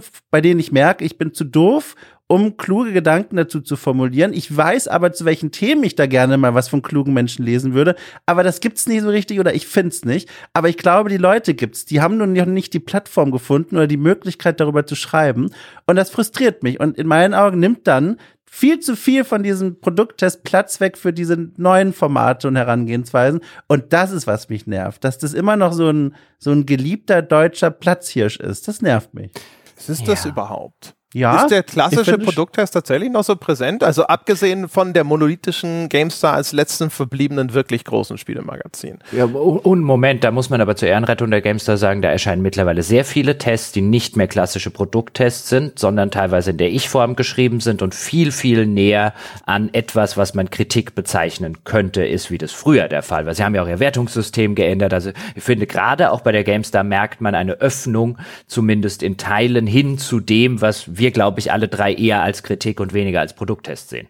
Aber wenn selbst die GameStar rausfällt, dann frage ich, was ist denn dann noch? Also wir haben, wir haben hier noch, weiß ich nicht, PC Games, 4Players und Gameswelt und sonst irgendwas, aber das ist doch alles eigentlich schon unter ferner liefen. Und ansonsten spielt die Musik auf YouTube, bei Twitch-Streamern und sonst irgendwas und ich kann mir nicht vorstellen, dass die den klassischen Produkttest durchexerzieren, ehrlich gesagt. Naja, in den, also kommt natürlich darauf an, wohin du schaust, aber diese klassischen Strukturen, die finde ich, sieht man dort, selbst auf YouTube bei Influencern und so weiter immer noch. Also die klassischen Bewertungskategorien, die werden dort auch gerne wiederholt, haben natürlich auch einen Nutzen, weil so lassen sich Videos leicht verfolgen, man kann Kapitelmarken setzen, Leute können da hinspulen, wo sie wollen, wenn sie was besonders interessiert. Das ist bei größeren Analysevideos mit komplex, komplexeren Perspektiven schwieriger. Aber ich, ich, ich sage jetzt auch gar nicht, also ich, ich spüre einfach eine Ungeduld. Ich möchte gerne, dass das radikaler ist und dass es schneller geht, als es der Fall ist. Und das ist das, was ich ja eigentlich zum Ausdruck bringen will. Aber sind, sind das, sind das wirklich also aus meiner Perspektive würde ich sagen, das Problem sind eigentlich, wenn wir es Problem überhaupt nennen wollen würden, da sind wir wieder bei Begrifflichkeiten, ja, der, also der Umstand ist nicht der, dass, glaube ich, dass das so vielfach hochgehalten wird immer noch, sondern dass das, was du jetzt beschreibst oder das, was ich jetzt vorher an Beispielen genannt habe, einfach was ist, was vergleichsweise wenige Leute interessiert.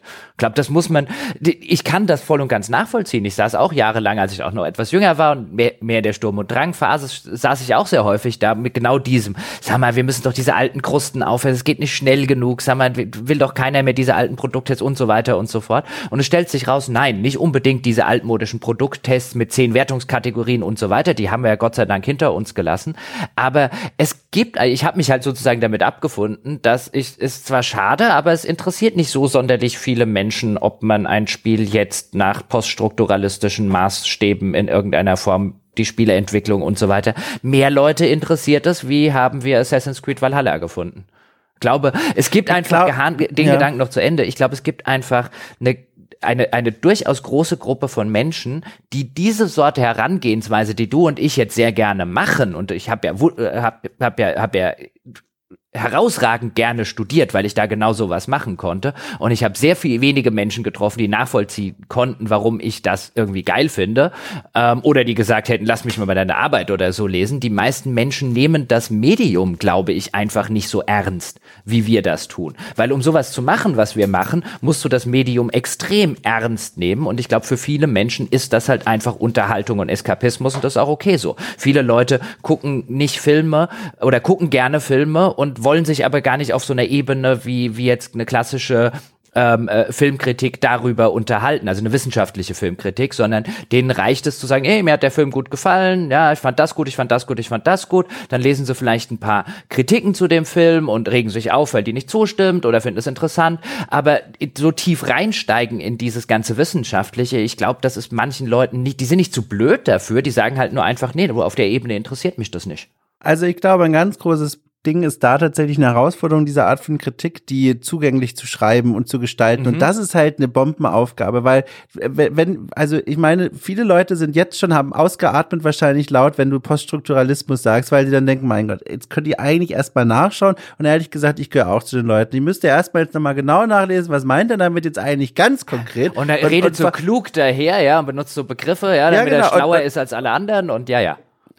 Klar. Und, und das muss man, wenn man so einen Text schreibt, ja erstmal runterbrechen. Das ist ja schon mal eine Scheißarbeit, weil du musst ja als Journalist jetzt dann in dem Fall erstmal kapieren, was sagen jetzt die Experten, die Expertin oder was hast du für einen Gedanken und wie kann ich den zugänglich aufschreiben, dass die Leute überhaupt mitkommen? Weil das ist ja, also da draußen gibt's ja sogar schon viel Spielkritik, die von Wissenschaftlerinnen und Wissenschaftlern ähm, äh, geschrieben wird. Ich möchte zum Beispiel nennen den ähm, Arbeitskreis für, oh Gott, ich sag immer den Namen falsch, digitale Spiele und Geschichte. Ich glaube, so ist richtig. Da sitzen super viele fähige Wissenschaftlerinnen und Wissenschaftler und die schreiben regelmäßige Spielkritik. Aber ganz ehrlich, ich habe jetzt ein paar Semester Archäologie studiert. Ich bei manchen Absätzen sitze ich auch davor und denke mir, ich, ich bin der dümmste Mensch der Welt. Ich verstehe kein kein Wort. Und das ist das ist ein Problem der Zugänglichkeit und das ist glaube ich auch ein Problem, dass diese Art der Kritik noch nicht ganz gelöst hat. Und ich glaube, und das ist meine Hoffnung, die womöglich vielleicht auch eines Tages zerschellt wird. Ich will nicht behaupten, ich habe recht, aber ich möchte meine Hoffnung zum Ausdruck bringen. Ich hoffe und glaube, dass es eben doch ein größeres Interesse an diesen Themen gibt als gedacht.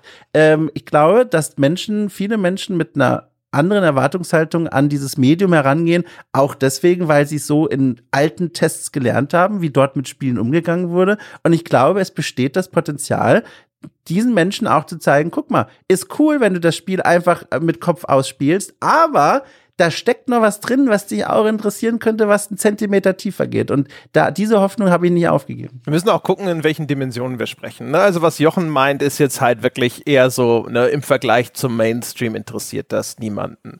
Wenn wir jetzt aber, ich meine, unser Podcast zum Beispiel, ne, der zeigt mhm. eine ausreichende Menge von Menschen interessieren sich für solche Dinge damit wir dieses, diese Unternehmung hier mit einigem Erfolg betreiben können mit unserer vergleichsweise kleinen Crew.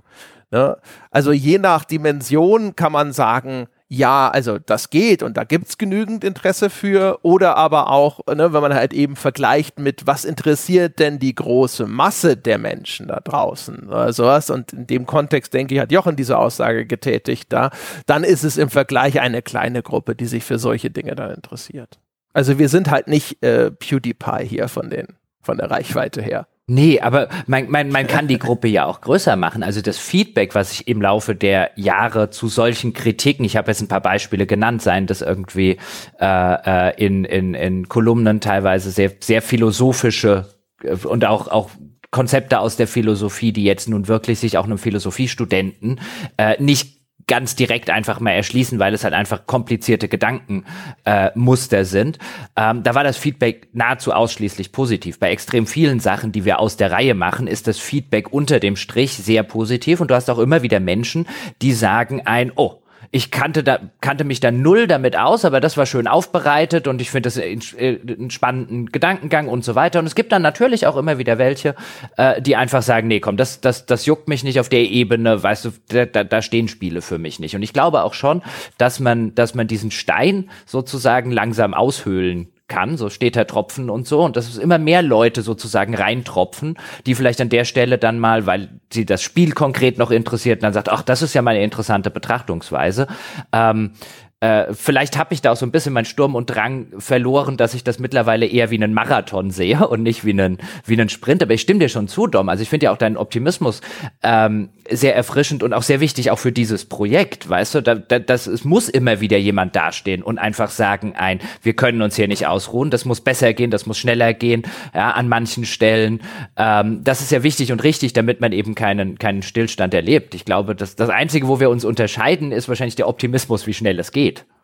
War das nicht Steve Jobs, der gesagt hat, die Leute hätten, wären nicht ins Auto gestiegen, wenn man ihnen nur Kutschen gegeben hätte? Ich glaube, genauso hat er es gesagt.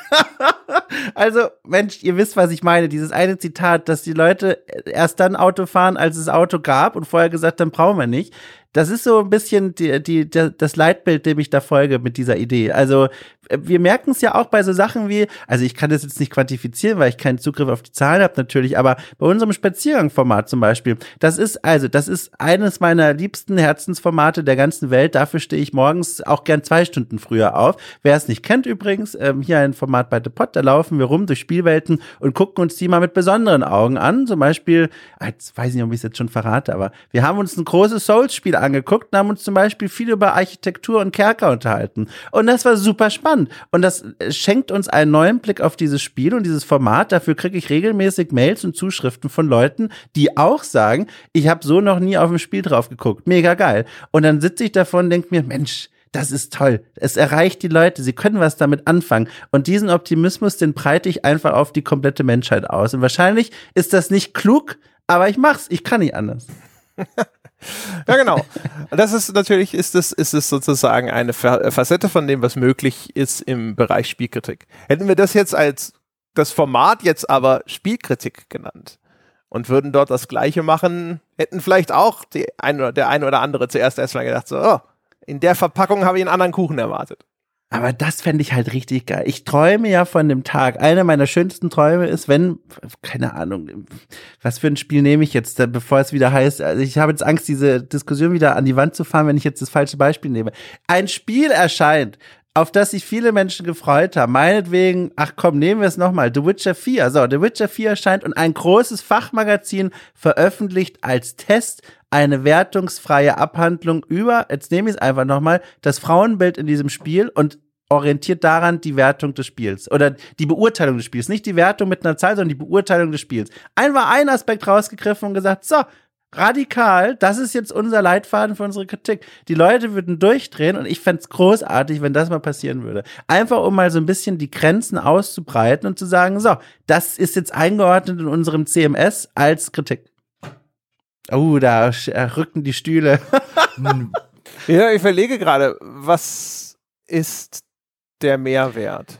Ja, der Mehrwert ist zum einen inhaltlich, dass man einem Thema dann mal ganz gezielt die, die Aufmerksamkeit schenkt und dann äh, vor allem der strukturelle Mehrwert zu sagen, nee, das haben wir jetzt als Magazin XY gesagt, das ist eine Kritik, die wir auch als Kritik sehen und die wir rausstellen als unsere Meinung zu diesem Spiel. Und das fände ich mal erfrischend. Ja. Aber, ja. aber, aber, aber jetzt sagen wir ja. mal, jetzt bleiben wir bei dem plakativen Beispiel. Die GameStar, Witcher 4 kommt raus und die GameStar macht keinen klassischen GameStar-Test, ähm, sondern sie macht das, was du beschrieben hast. Ähm, ja. Dann, dann ist das ja nicht daraus entstanden, dass plötzlich von einem auf den anderen Tag alle Leute gesagt haben, oh, pass mal auf, das, was wir die letzten 30 Jahre gemacht haben, ist eigentlich völliger Humbug. Wir machen jetzt allesamt was völlig anderes. Also ich meine, das würde ja, ich meine, ich bin immer ein großer Freund von Provokationen. Also wenn die Gamester das machen würde, würde ich sie ziemlich dafür abfeiern.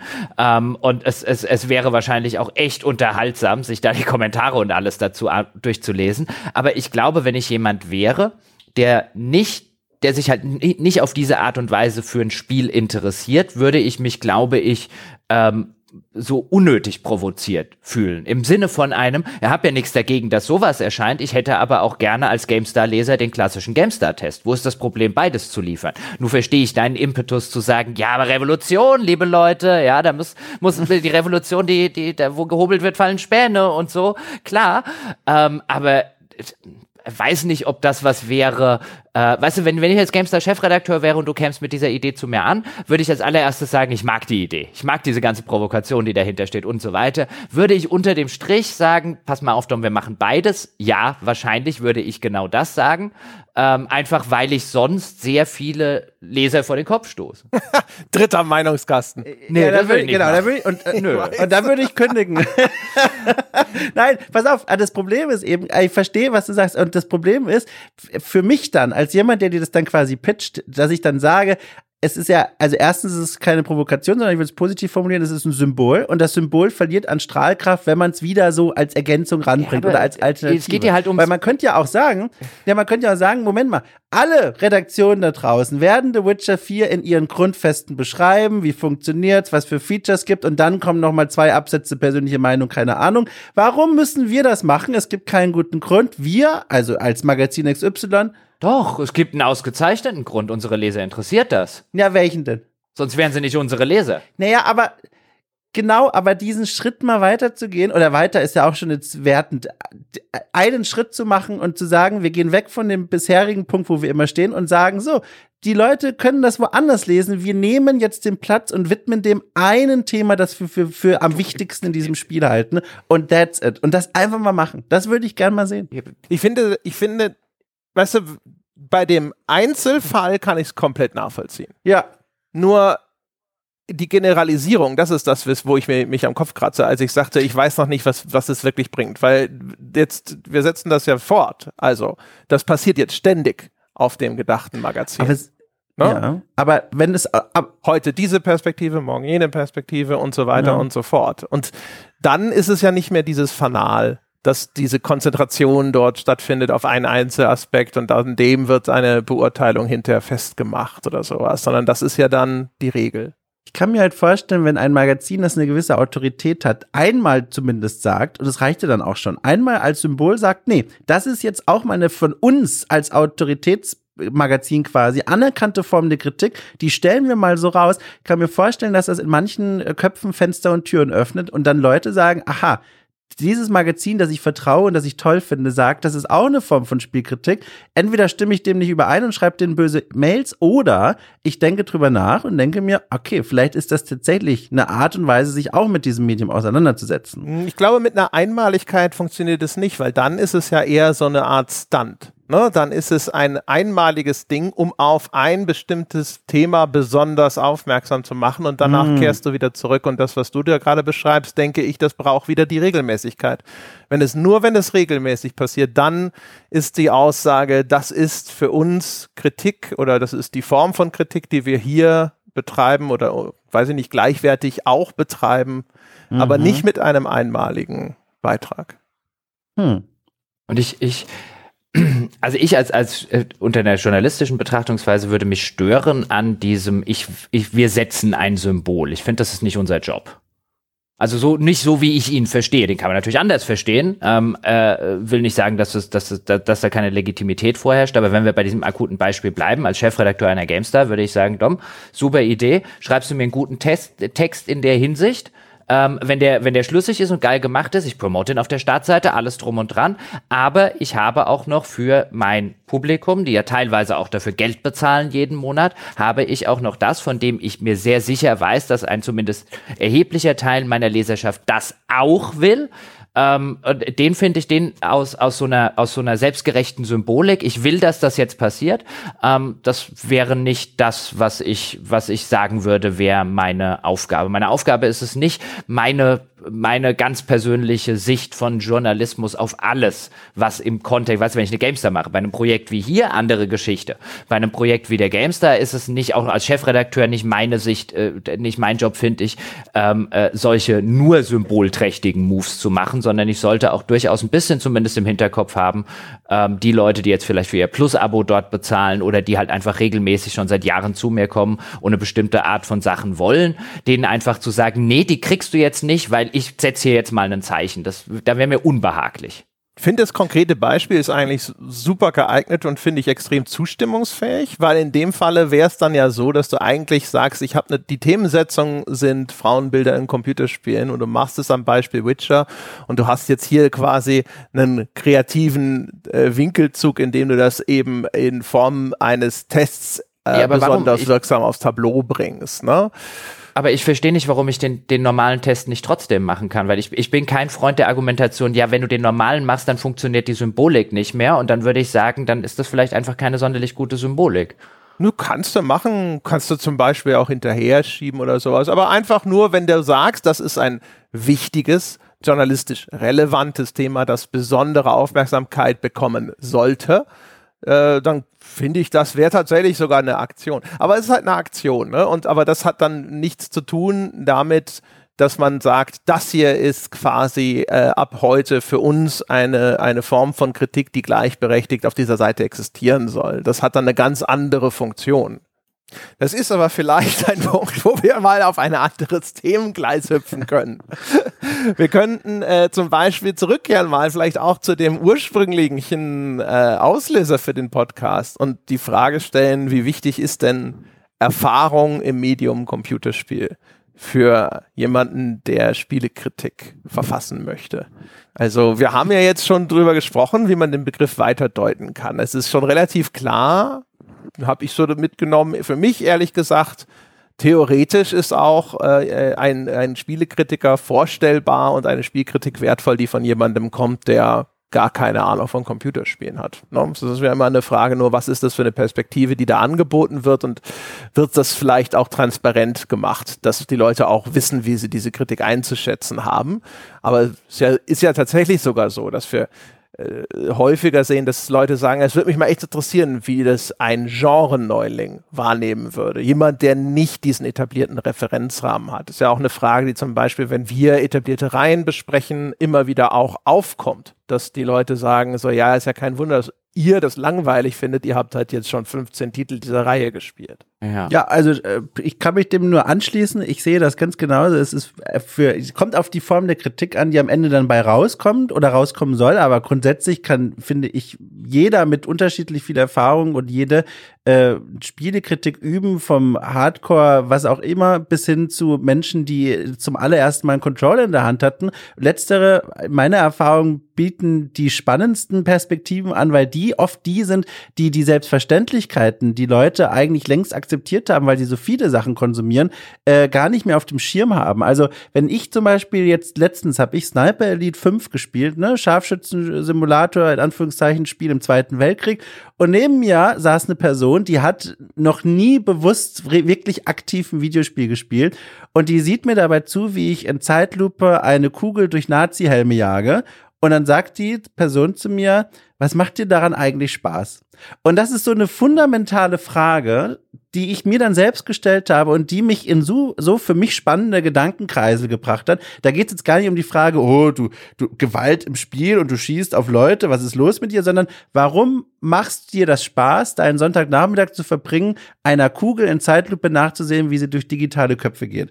Und das ist was, wo ich dann davor saß und dachte, ich habe mir schon lange diese Frage nicht mehr gestellt. Und das ist für mich so ein Beispiel, was mir wieder vor Augen geführt hat. Spielkritik kann auch gerade dann wertvoll sein, wenn sie von Leuten kommt, die vielleicht auch wenig Zugang zu diesem Medium haben. Ich finde, das ist wieder so eine Sache, wo sehr viele Dinge gleichberechtigt nebeneinander existieren könnten und es kein besser ja. und kein schlechter gibt, äh, insbesondere wenn sie zusammen ähm, funktionieren. Weil es ja auch immer eine Frage des, des Ziel des, des Publikums. Also wenn ich mich jetzt nicht als, als äh, Kritikschaffenden begreife, jetzt mal für diese, äh, für den Teil der Diskussion, denn ich konsumiere ja auch gerne Kritik.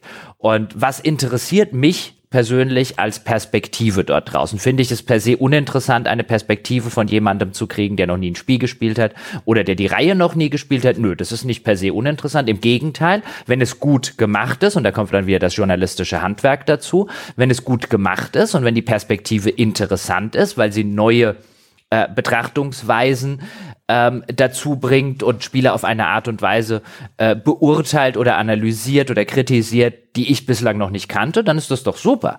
Ähm, äh, bei anderen Sachen wäre es jetzt zum Beispiel so, wenn ich es nicht selber gespielt hätte und jetzt das neue Assassin's Creed zum Beispiel mich interessieren würde, lohnt sich das für mich? Denn ich glaube halt diesen Teil, den, den Dom vorher so ein bisschen als Kaufberatung gesagt hat, ein bisschen mitschwingen tut er bei mir durchaus auch, wenn ich Sachen jetzt privater Natur einfach überlege, ein, gebe ich dafür 70 Euro aus, ja oder nein? Und ich finde ähm, das immer einen sehr, sehr wichtigen Aspekt übrigens in dieser Diskussion. Wenn wir jetzt irgendwie vielleicht über ein Buch, Taschenbuch reden, was 7,99 kostet, ja, oder ein Film, den ich mir für 2,99 bei Amazon leihen kann, ist das immer noch was völlig anderes als das Spiel, das 70 Tacken kostet, was für viele Leute halt echt eine gewaltige, gerade in der heutigen Zeit, eine relativ gewaltige Investition ist, die auf ihr Budget drückt.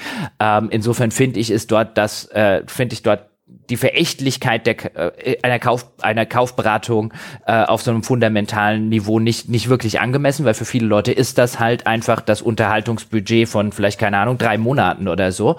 Ähm, äh, insofern kann ich da die, die Nachfrage nach sowas ähm, verstehen. Und wenn es mir jetzt so ginge, ähm, über kaufe ich mir das neue Assassin's Creed oder nicht und ich habe es nicht selber gespielt, dann fände ich in einer in einem Review wäre es interessant, das aus Perspektive von jemandem zu sehen, der noch nie in Assassin's Creed gespielt hat. Klar, Artikel lese ich sofort super gerne, insbesondere halt, wenn er journalistisch gut aufbereitet ist. Ich hätte aber auch gerne einen Artikel von jemandem, der so wie ich alle vorigen Assassin's Creeds gespielt hat und mir jetzt hoffentlich sagt, brauche ich das noch oder ist das wieder alter Wein in neuen Schläuchen? Das wäre halt eine Information, die ich ebenfalls gerne hätte.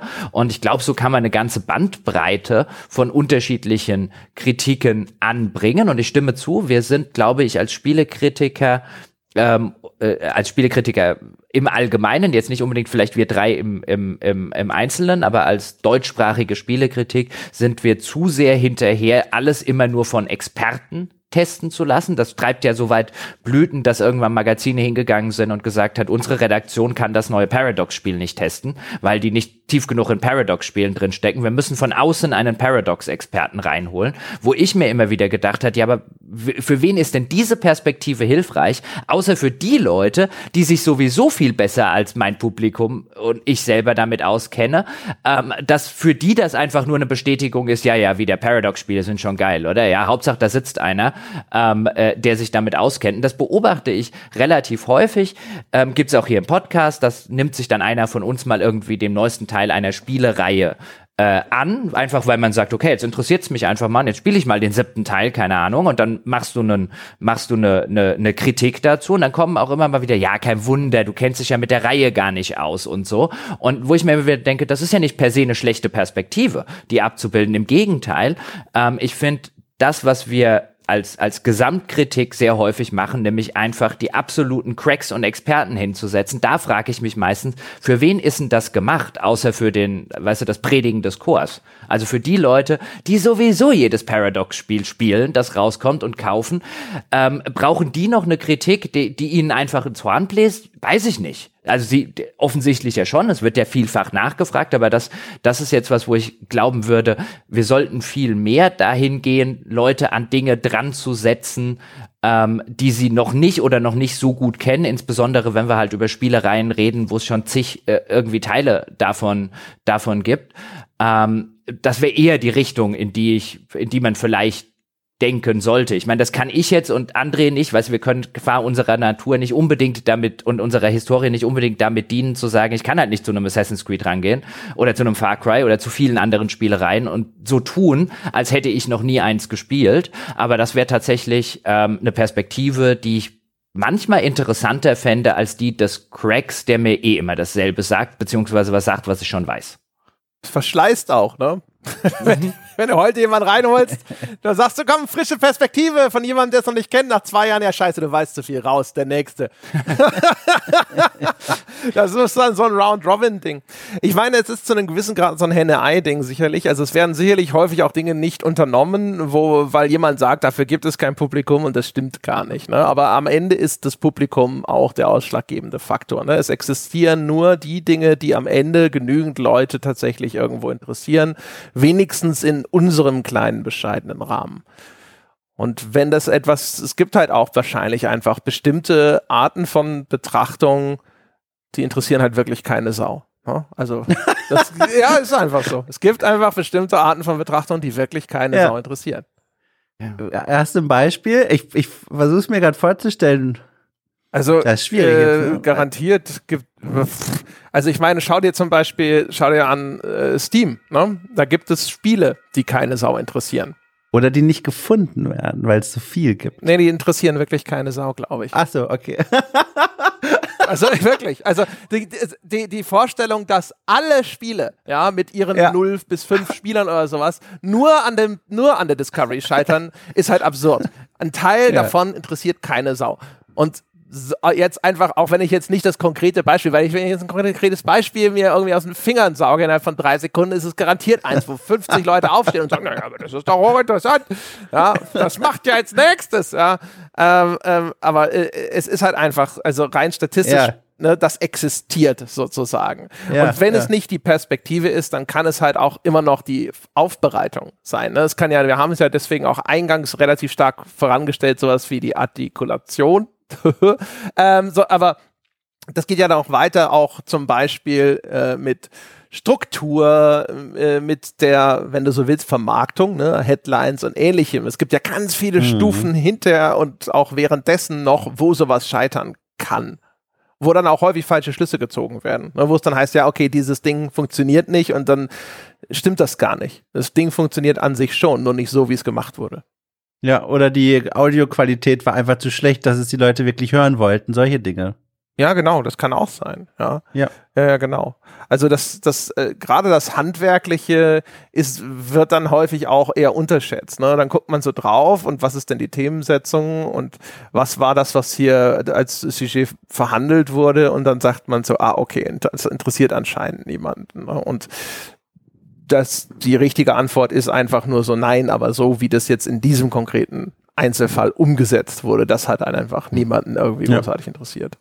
Ja, und mich, es muss mich ja an der Stelle auch, äh, also mich würde jetzt das interessieren, wenn wir bei dem Beispiel gerade bleiben, ein, ein Neuling schreibt mir was über das neueste Assassin's Creed und diese Perspektive äh, fände ich, fänd ich, wenn sie entsprechend eben aufbereitet ist, fände ich total spannend. Aber diese Perspektive fände ich spannend auf so einer, oh, ich finde das einfach interessant und lese das mal in meiner Freizeit. Und wenn es gut gemacht ist, finde ich das gut. Es hilft mir 0,0 als jemand, der bislang jedes Assassin's Creed gespielt hat, ähm, äh, einschätzen zu können, ähm, ob das neue Assassin's Creed was für mich ist. Und die Perspektive hätte ich halt dann trotzdem gerne.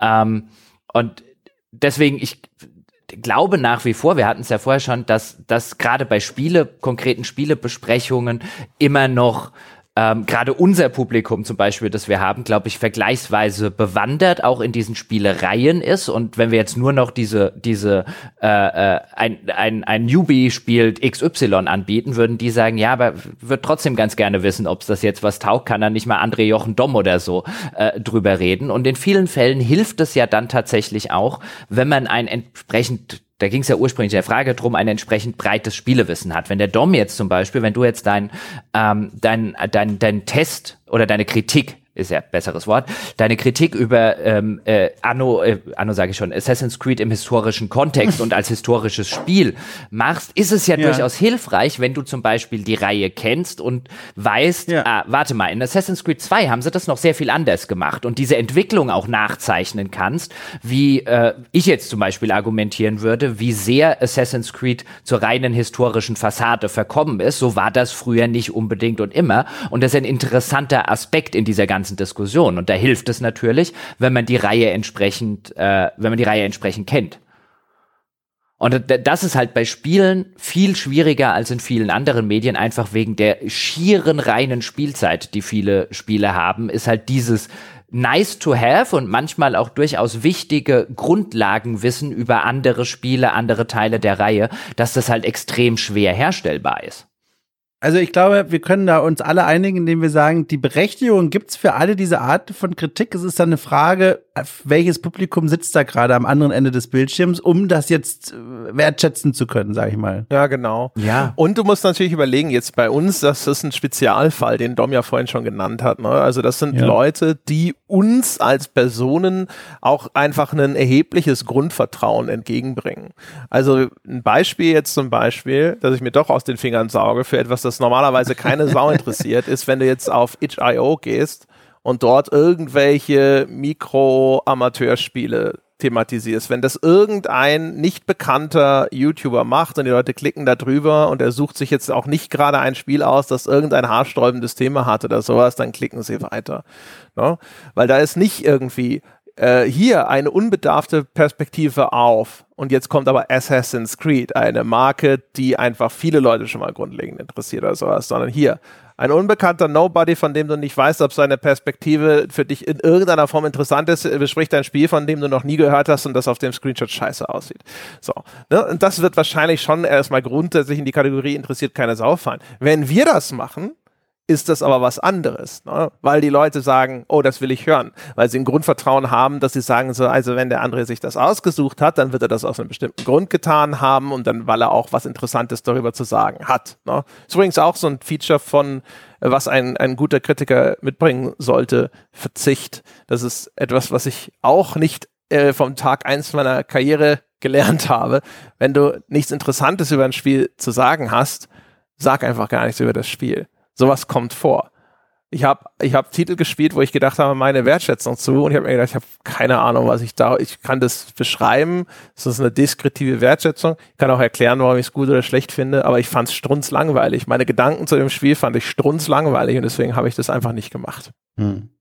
Und es gibt ja auch immer wieder ähm, äh, Leute, die dann zum Beispiel an andere und mich rangehen und einfach sagen, testet doch mal ein Echtzeitstrategiespiel. Das wäre doch eine tolle Perspektive, ein Echtzeitstrategiespiel aus der Perspektive von Leuten, die keine Echtzeitstrategiespiele mögen. Wo ich sage, ja, als Konsument fände ich das ganz cool. Als jemand, der keine Echtzeitstrategiespiele mag, fände ich es ganz knuffig, wenn die ausschließlich von Leuten getestet werden würden, so wie ich, die keine Echtzeitstrategiespiele mögen, damit ich dann vielleicht sagen kann, okay, bei dem Spiel haben drei Leute, die eigentlich keine Echtzeitstrategiespiele mögen, gesagt, das ist aber trotzdem geil. Ja, und dann würde ich sagen, oh, Oh, okay. Wenn die drei das gesagt haben, ja, dann könnte ich als Echtzeitstrategiespiel-Hasser mir das vielleicht auch mal angucken. Es wäre ein toller Service ähm, für mich, aber ich und André, glaube ich, können oder wollen das auch nicht herstellen, weil ich glaube, ich könnte das auch nicht. Ich finde halt Echtzeitstrategie zum Beispiel das reine, vom reinen Gameplay einfach sturzlangweilig und scheiße und frustrierend und das macht mir 0,0 Spaß. Und Gibt es da draußen vielleicht ein Echtzeitstrategiespiel, das die Ausnahme von der Regel wäre? Ja, äh, die Wahrscheinlichkeit, das aber zu erwischen, wenn ich jetzt anfange, Echtzeitstrategiespiele zu testen, ist ver vergleichsweise gering und ich sitze dann da und spiele etwas, wo ich handfest nach zehn Minuten sage, ich habe keinen Bock mehr auf dich und ich glaube, dann kommt halt keine gewinnende Perspektive raus. Und da beißt sich so ein bisschen die Katze in den Schwanz. Ich kann als Konsument total gut nachvollziehen, ich hätte das auch gerne, ja, dass mir irgendwer dort draußen halt nicht jetzt nur in dem Genre, in allen Genres, die ich jetzt nicht so sonderlich ich mag. Wäre toll, wenn es da draußen Leute gäbe, ja, die einfach 20 Mal sagen, nee, brauchst du nicht, brauchst du nicht. Aber da, das ist jetzt das eine. Ähm, Wäre super, wenn das existieren würde. Alleine, ich merke ja an mir, wie quasi nicht möglich das herstellbar ist kleine Tangente am Rande. Es gibt, ich weiß gar nicht, oh Gott, wie hieß es? Äh, das ist natürlich am besten, wenn man sich meldet mit einer Wortmeldung und gar nicht weiß, wie das eigentlich heißt, worum es gehen soll. Ich beschreibe es trotzdem. Ich glaube, das Ding heißt Bullet Points. Das ist ein ähm, Magazin, das es schon seit geraumer Zeit im englischsprachigen Raum gibt. Und wenn es nicht so heißt, dann so ähnlich. Aber der Name ist sehr gut, Bullet Points. Möchte ihn gerne an dieser Stelle festhalten. Da geht es darum, dass, ähm, okay, keiner lacht. Es muss an den stumm geschalteten Mikrofonen liegen, weil ich fand super lustig. okay, also nochmal zurück zum Thema. Äh, Bullet Points. Da geht es darum, dass jeden Monat ich glaube, fünf oder sechs Autoren, Autorinnen sich ein Spiel nehmen und alle schreiben einen eigenen Text, nennen wir jetzt mal diesen Textkritik zu diesem Spiel. Und das ist super spannend. Also die Herangehensweise so ist, finde ich, eine total interessante. Wenn man das mal interessierend lesen möchte, dann nochmal der Hinweis. Bullet Points heißt das, glaube ich. Ich hoffe, das führt zum Ziel dieser Recherche. Total nettes Konzept. Habe ich so auch sonst nirgends gesehen bisher. Also das Konzept ist einfach nur eine, eine Mehrzahl, die alle das gleiche Spiel besprechen. Ja, aber man hat ja dann so einen, aber wie sagt man denn? Mehrere. Das machen wir doch auch immer. Nur, aber die machen es nicht in Echtzeit. die machen das nur in, die schreiben, ja, okay, vielleicht ist ja. das. Und in Isolation, ja, also nicht im Dialog, ne? Ja, vielleicht ist das Konzept auch jetzt nicht so geil, aber ich habe es immer gern gelesen bis zu diesem Podcast hier. Okay. Oder auch, also ich meine, machen ja auch die unterschiedlichen Wertungskästen zu einem Spiel sind ja eigentlich auch sowas, nur halt vielleicht dann weniger ausführlich. Ne? Ja, ja. Aber, ja, oder nicht? Also unterschiedliche Wertungskästen, also. Aber weißt du, ja, aber, äh, aber ist das, ist, äh, ist es nicht so? Also ist das nicht so? Mehrere Leute spielen das gleiche Spiel und schreiben ihre Beurteilungen nieder. Ist nur verkürzt in dem Fall. Naja, also die schreiben ja, die schreiben quasi irgendwas zwischen Kolumne und Kritik zu diesen Spielen, was ja ganz andere Themen aufmacht als jetzt unterschiedliche Wertungskästen. Also okay, also die Form ja. ist, ist das ist der Unterschied. Das heißt also, da also, kommen unterschiedliche Perspektive ist nicht so uniform. Ne? Das ist das, worauf du ja, glaube ich. Ja, okay, ja. Ich würde ja, bei unsere ursprüngliche Frage war ja, was macht einen guten Kritiker oder eine gute Kritikerin aus? Ähm, und jetzt auch nochmal ausgehend zu dem, was André vorher mit Verzicht gesagt hat, einfach weil seine Gedanken zu dem Spiel er selber langweilig findet, findet tatsächlich auf dieser Ebene ein, hast du was Interessantes über das Spiel zu sagen?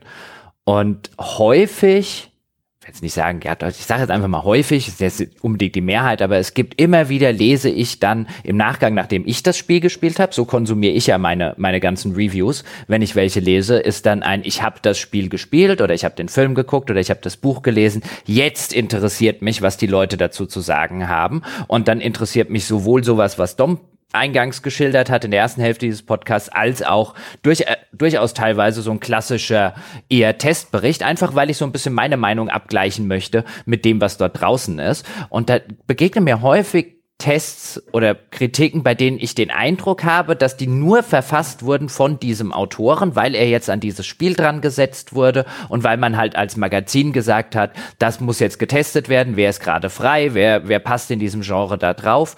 Und dann lese ich einen Artikel oder es höre irgendwann auf, ihn zu lesen, weil einfach keine interessante Beobachtung für mich jetzt drinsteckt. Und das liegt auch da wahrscheinlich nicht, wie André es ja schon schön an seinem eigenen Beispiel gesagt hat, es liegt nicht daran, dass der, nicht zwingend daran, dass der Autor oder die Autorin irgendwie nichts kann, sondern weil es halt einfach Spiele gibt, die man spielt oder Filme, die man sieht oder Bücher, die man liest. Ähm, und dann fragt einer, und hast doch das und das gelesen? Und dann sitzt man so da und sagt so ein, ja, aber ich habe echt keinen Bock drüber zu reden.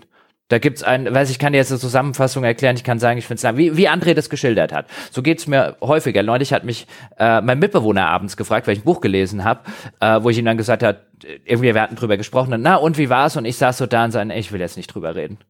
Und das gibt's halt einfach, einfach weil man halt, wie André hat das wunderschön gesagt, man sitzt dann da und denkt sich, ich habe es ge und, und gelesen und ihr könnt jetzt auch sagen, was ich gut oder schlecht dran fand, aber es ist einfach so sturzlangweilig. Und äh, das ist tatsächlich, glaube ich, ein echt guter Punkt, dass der Kritiker halt in der Lage sein muss, irgendwas Interessantes äh, aus der ganzen Sache ähm, äh, rauszuziehen oder im Idealfall mehrere interessante Sachen. Und wenn es halt nicht geht, es halt einfach zu lassen. Aber das, das geht halt in ja, diesem Magazin. Weißt du, wir können es uns leisten, hin zu, zu sagen, ich habe das jetzt zehn Stunden gespielt, ich habe nichts Interessantes zu sagen. Dann ist es zwar schade um das gekaufte Spiel und um die zehn Stunden, die rein investiert worden sind, aber wir haben halt nicht das, was vielleicht eine klassische Magazinstruktur hat, diese Sunk Cost Fallacy, die dann eben sagt, ja, da saß aber jetzt der Redakteur schon drei Tage dran. Das geht nicht, dass wir gar nichts dazu machen. Wobei, also wenn man keine Lust hat, darüber zu sprechen, wenn man einfach genervt von ist, klar, das ist was eigenes, aber wenn man sagt, das Spiel ist einfach langweilig, dann wiederum ist es ja schon immer, finde ich, immer eine spannende Frage, dann zu fragen, warum ist es denn langweilig? Weil das ist ja dann wieder eine spannende Perspektive, die man dann aufmachen kann. Ja. Vorausgesetzt, man kann ja, die Kraft aufbringen. Ich meine nicht ein langweiliges ja. Spiel. Ich, ich sitze ja, genau, manchmal da und finde meine eigenen Gedanken zu dem Spiel langweilig. Ich finde es nicht bemerkenswert. wenn ich, ich, ich, weißt du, weil auch jetzt einfach so, man hat so ein bisschen, also mir geht's so, ich habe so ein bisschen mein eigenes Werk, was wir bisher gemacht haben, was wir besprochen haben, das habe ich meistens relativ gut im Kopf. Und wenn ich dann da sitze und denke so, ja, das habe ich jetzt aber auch schon 50 Mal erzählt oder sonst irgendwas und dann, das, weiß ich nicht. Also das, ich, ich, ich nehme an, ihr kennt es selber. Man sitzt so da und denkt sich so, das ist doch alles öde. Warum das, das, das nochmal äh, wiedercoin? Warum nochmal erklären, warum jetzt zum Beispiel, keine Ahnung, bei diesem Jump'n'Run die, äh, die Sprungfunktion einfach blöd designt ist, weil einfach diese Figur zu wenig Airtime hat und deswegen schwebt sie zu lange und die Hindernisse sind aber nicht dafür designt und deswegen ist es öde. Ne? Also solche Geschichten, wo du denkst so, hey, das ist jetzt ein fiktives Beispiel gewesen, aber ich habe an anderer Stelle über diese Funktion gesprochen und wer käme mir jetzt irgendwie was unter, äh, wo ich das Gefühl habe, da würde ich jetzt echt nochmal die gleichen Dinge wiedercoin, über die ich bei der Besprechung von Celeste und von was macht Mario gut und sonst was gesprochen habe, dann hätte ich halt einfach keinen Bock drauf, das nochmal wieder zu coin. Es würde nicht mal unbedingt bedeuten, dass das ein Podcast ist, der automatisch den Zuhörer auch langweilt. Aber es kommt mir halt dann so öde vor. Ne? Und dann hm. kannst du das halt auch nicht vernünftig rüberbringen. Das ist ja auch zum Beispiel nicht nur die Wahrheit, sondern ich finde auch so, dass diese Authentizität, wenn du so willst, ja, äh, die gilt es auch schon, finde ich, zu erhalten. Weil das wiederum ist ja das, woher das Vertrauen des, des äh, Hörers in unserem Falle kommt. Ja, also das Vertrauen darauf, dass wir in solchen Fällen eben sagen, so, nee, äh, ich will mich hier hinsetzen, ich will auch was zu sagen haben, von dem ich überzeugt bin, dass es interessant ist. Ich will über Dinge sprechen, die mich tatsächlich interessieren. Äh, ich will Diskussionen führen, an denen ich Freude habe. Ähm, und ja, ich denke, wenn man das, das darf man halt nicht fallen lassen. Ne? Es ist halt auch so eine, so eine, so eine Gefahr für den Kritiker, wenn er sich nicht dessen bewusst ist, genauso wie zum Beispiel ja Gefallsucht gefährlich sein kann wenn du deine Kritik abschärfst oder abmilderst, weil du denkst, dass das irgendwo anecken könnte bei den Erwartungen, die irgendwie eine gedachte Fan-Community oder sowas hat. Ja, also das kann schon passieren, dass es da irgendwelche rabiaten Reaktionen gibt oder sowas, aber das finde ich zum Beispiel auch falsch, wenn du an der falschen Stelle dann irgendwie an, dich orientierst, schon im Voraus an irgendwelchen geglaubten Reaktionen eines fiktiven Publikums oder sonst irgendwas. Ich habe das Gefühl, dass das fällt auf, ne? So wie, wie, wie, mhm. wie der Lügner, der halt, wo die Leute hinterher irgendwie das Gefühl haben, so, da stimmt was nicht. An den Stories stimmt was nicht. Irgendwie ist das inkonsistent und inkonsequent und letzte Woche hat er noch behauptet, seine Mutter ist krank und jetzt war er irgendwie mit ihr aber im Urlaub und was auch immer. Ja, und es gibt ja auch vor allen Dingen, also bei uns jetzt Gott sei Dank nicht, aber jetzt, wo ich so ein bisschen drüber nachdenke und André zuhöre, ist das ja früher schon des Öfteren mal passiert, wenn man halt in so einer klassischen Redaktion arbeitet und dann kommt der Chefredakteur und dann sagt er hier, Testmuster von XY. Ich nehme jetzt mal ein Beispiel äh, vom, von, von diesem Jahr, müsste Anfang dieses Jahres gewesen sein, dann kommt der Chefredakteur rein mit Pathfinder 2, äh, War of the Righteous oder so, wie es hieß, äh, ist erschienen, hier klassisches äh, ISO-Rollenspiel, wir hatten Bock drauf? Und dann sitzt vielleicht Jochen in der Redaktionskonferenz und sagt, hier, hier, gib her, klassisches ISO-Rollenspiel, super. Und dann spielst du das zehn Stunden und dann stellst du fest, ich ertrage diese Dialoge in diesem Spiel einfach keine Sekunde länger. Und wenn du so ein Projekt hast wie bei uns, dann äh, äh sagst du Falco und Dom, habt ihr Lust, eine Folge drüber zu machen? Ja? Und dann reden wir halt ja. über solche Sachen halt mit mehreren Leuten, um eben mehrere Perspektiven zu machen, wo wir das alle nicht sonderlich weit gespielt haben, aber alle unsere Gründe hatten, warum wir das einfach abgebrochen haben. In so einer klassischen Redaktion sitzt du dann da nach zehn Stunden äh, und dann heißt ja, aber wir brauchen einen Test ja, ich ertrage das nicht, das weiterzuspielen. Ja, wir brauchen einen Test. Und für, weißt du, und dann sitzt du da und sagst, jetzt muss ich es halt doch weiterspielen. Und das ist halt, das ist halt so eine, so eine Rolle, wo der Kritiker dann was macht, was er besser nicht machen sollte, glaube ich, aber wo natürlich auch nachvollziehbar ist, warum eben in dem System, in dem er arbeitet, das dann halt wiederum notwendig wird. Und ich glaube, als, als Kritiker profitiert man extrem von, äh, von, einer, von einem System, das halt sehr viel lockerer ist und halt die Möglichkeit offeriert, dann zu sagen, okay, dann machen wir keinen Test, also wir haben dann keine Wertschätzung zu Pathfinder 2 gemacht, sondern einen Podcast mit drei Leuten, die es aus teilweise ähnlichen und teilweise unterschiedlichen Gründen einfach nicht geschafft haben, das Ding für länger als zehn Stunden zu spielen. Und ich finde, das ist eine eine wertvolle Perspektive. Das ist natürlich nicht die einzige Perspektive. Es gibt sich Tests da draußen, die das sehr positiv besprechen. Ähm, aber das ist eine Perspektive eben in einem Reigen von verschiedenen Perspektiven, die legitim ist und die man halt auch einfach machen kann und für die halt vielleicht in anderen Strukturen kein Raum existiert.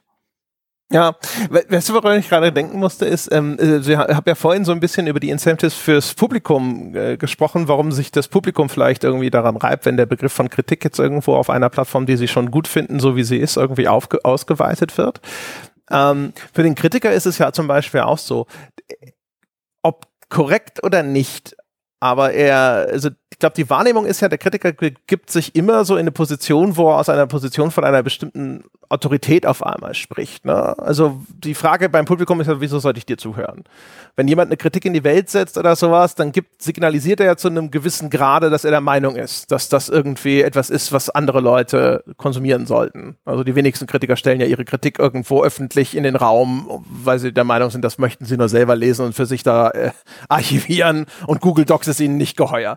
So. Und das heißt also, der Kritiker äh, ist, gerät ja leicht in diese Position, wo er irgendwo diese, diese, diese Rolle erstmal, also so einen gewissen Rechtfertigungsdruck erhält. Warum äh, bist du als Kritiker geeignet und sonst irgendwas? Und ich könnte mir, könnt mir schon vorstellen, ne? also zum Beispiel, eigentlich bin ich, also sind wir ja auch blöd, wenn wir jetzt hier einfach mal so wegnicken und sagen, so, ja, ein Kritiker, der kann auch super Kritiker sein, ohne dass er viel gespielt hat. Ne? Weil ein Feature, das wir mitbringen, ist einfach ein relativ gutes Wissen über einen sehr langen Zeitraum von Spielegeschichte. Ne? Also das wir können extrem viel referenzieren aus eigener Erfahrung, aus eigenem Erleben, sowohl was jetzt tatsächlich Computerspiele angeht, aber auch zum Beispiel die Computerspieleindustrie oder überhaupt die Entwicklung des Mediums. Ja, haben ja auch das Glück der frühen Geburt, dass wir quasi das Medium seit seinen Kindheitstagen in seiner Entwicklung mitverfolgen konnten. Das ist ja ein Riesenglück eigentlich. Ne? Wie viele Leute können das von sich sagen? Dass sie bei der Geburt des Films dabei gewesen wären oder des, des, des Buches, des Schreibens von Geschichten oder sonst irgendwas und das Medium über seine gesamte Entwicklungsgeschichte eigentlich äh, mitverfolgt haben. Haben halt einfach Schwein gehabt. So.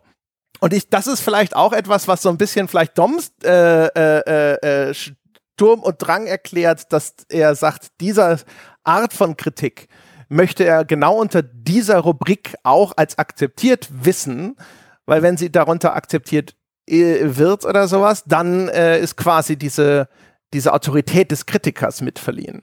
Mhm. In den Raum gestellt. Ja, dem stimme ich zu. Also das ist, äh, im Grunde das, was ich vor ein paar Stunden auch schon gesagt habe. Äh, genau das. Deswegen bin ich auch unzufrieden damit, wenn dann es heißt, mach's als Addendum, Kolumne, pack's extra irgendwo rein. Nee, das ist in meinen Augen gleichberechtigter Teil der Kritik. Das ist ein eigener Aspekt der Kritik, der aber auch Kritik genannt werden darf und soll. Und das hat genau was mit dem zu tun, dass es eben legitimiert wird durch die Strukturen, die schon da sind. Das ist ja, wenn, wenn wir uns jetzt übrigens mal ganz kurz, äh, ich habe in der Zwischenzeit mal äh, ein bisschen quer geguckt, wenn wir uns mal die Definitionen von Kritik angucken, die dort draußen existieren, dann kann man das ziemlich runterdestillieren auf Kritik ist die Beurteilung eines Gegenstandes anhand von subjektiven oder objektiven Maßstäben. Und wenn wir diese De Definition jetzt einfach mal nehmen, ähm, dann ist alles, was wir jetzt an verschiedenen Modellen gezeichnet haben, natürlich Kritik. Das Einzige, was sich ändert, sind die Maßstäbe, an denen wir messen. Dom misst anders als jetzt vielleicht ich oder André bei unseren klassischen Besprechungen. Und die Frage ist dann weniger, ist das eine Kritik oder ist das andere keine Kritik, sondern sind das wertvolle Maßstäbe oder sind das keine wertvollen Maßstäbe? Und unter der Betrachtungsweise kommen wir, glaube ich, auch, oder kommt man auch besser ähm, äh, zustande, dass man vielleicht einfach sagt, das sind Maßstäbe, die mich nicht interessieren, das sind Maßstäbe, die nicht auf mich zutreffen, aber es sind, es ist erstmal legitim legitim, wenn sozusagen die Kritik diese Grundfunktion erfüllt, etwas anhand von festgesteckten Maßstäben zu beurteilen. Nur hat Dom zum Beispiel in seiner Art der Kritik ziemlich gut und ziemlich deutlich gemacht, was für ihn die Maßstäbe sind. Ich glaube auch bei André und mir, wenn wir jetzt über ähm, äh, konkrete Spielekritik sprechen, wissen die Leute relativ gut und ziemlich genau, was die Maßstäbe sind, mit denen wir daran gehen. Ähm, André hat zum Beispiel ja mal wunderschön äh, diesen Anspruch äh, äh, gezeichnet, respektiert das Spiel meine Lebenszeit. Das finde ich zum Beispiel einen sehr, sehr mhm. schönen Maßstab für die Beurteilung eines Spiels. Ähm, ist natürlich nicht der einzig mögliche. Und ich glaube, da sind wir dann auch was bei bei was gute Kritik ausmacht und einen guten Kritiker oder eine gute Kritikerin, ist, dass die Maßstäbe kommuniziert werden. Und zu häufig, finde ich, ist es so, dass der Maßstab zum Beispiel ist, was hat denn der Vorgänger für eine Wertung gekriegt? Oder mhm. ähm, der Maßstab etwas ist, was irgendwann mal eine Redaktion zum Beispiel als unsere Richtlinien festgelegt haben. Ähm, Im Sinne von einem, okay, das Spiel muss ich besser beurteilen, weil es ist ja sehr groß. Zum Beispiel wird ja gerne gemacht, dass Umfang etwas ist, was sehr, sehr hoch gehalten wird und von dem ich jetzt persönlich sagen würde, es ist für mich kein relevanter Maßstab bei der Beurteilung eines Spiels, ob das jetzt 80 oder 30 Stunden lang ist. Im Gegenteil, ich würde eher dazu tendieren, das 30 Stunden lange Spiel zu bevorzugen. Sozusagen der Maßstab, der dort angewendet wird, kommt bei mir, wird bei mir sozusagen ins Gegenteil eher rein verkehrt. Und ich glaube, dieses deutlich zu kommunizieren, was die Maßstäbe sind, die der einzelne Kritiker oder die einzelne Kritikerin anlegt, ist äh, mithin etwas, was wahrscheinlich eher zu wenig gemacht wird und wo vielleicht auch einige dann versuchen, ähm, weißt du, wie willst du das auch als Redaktion zum Beispiel festlegen? Wenn ich jetzt sagen würde, wir machen für The Pod einen, einen, eine, eine, eine redaktionelle Leitlinie, das sind unsere Maßstäbe, wie wir Spiele beurteilen, dann sind wir sofort in Teufels Küche. Also ich glaube, wir haben gut daran getan, das nie zu tun sondern jedem einzelnen äh, äh, Podcaster hier, Autoren, äh, Journalist, Redakteur, wie auch immer hier, gesagt, es gelten ausschließlich deine Maßstäbe. Das Einzige, was du machen musst, ist, du musst die Maßstäbe definieren und die müssen für das mhm. Publikum deutlich werden. Und ich finde, wenn das passiert, können wir eigentlich bei allem über eine Kritik reden.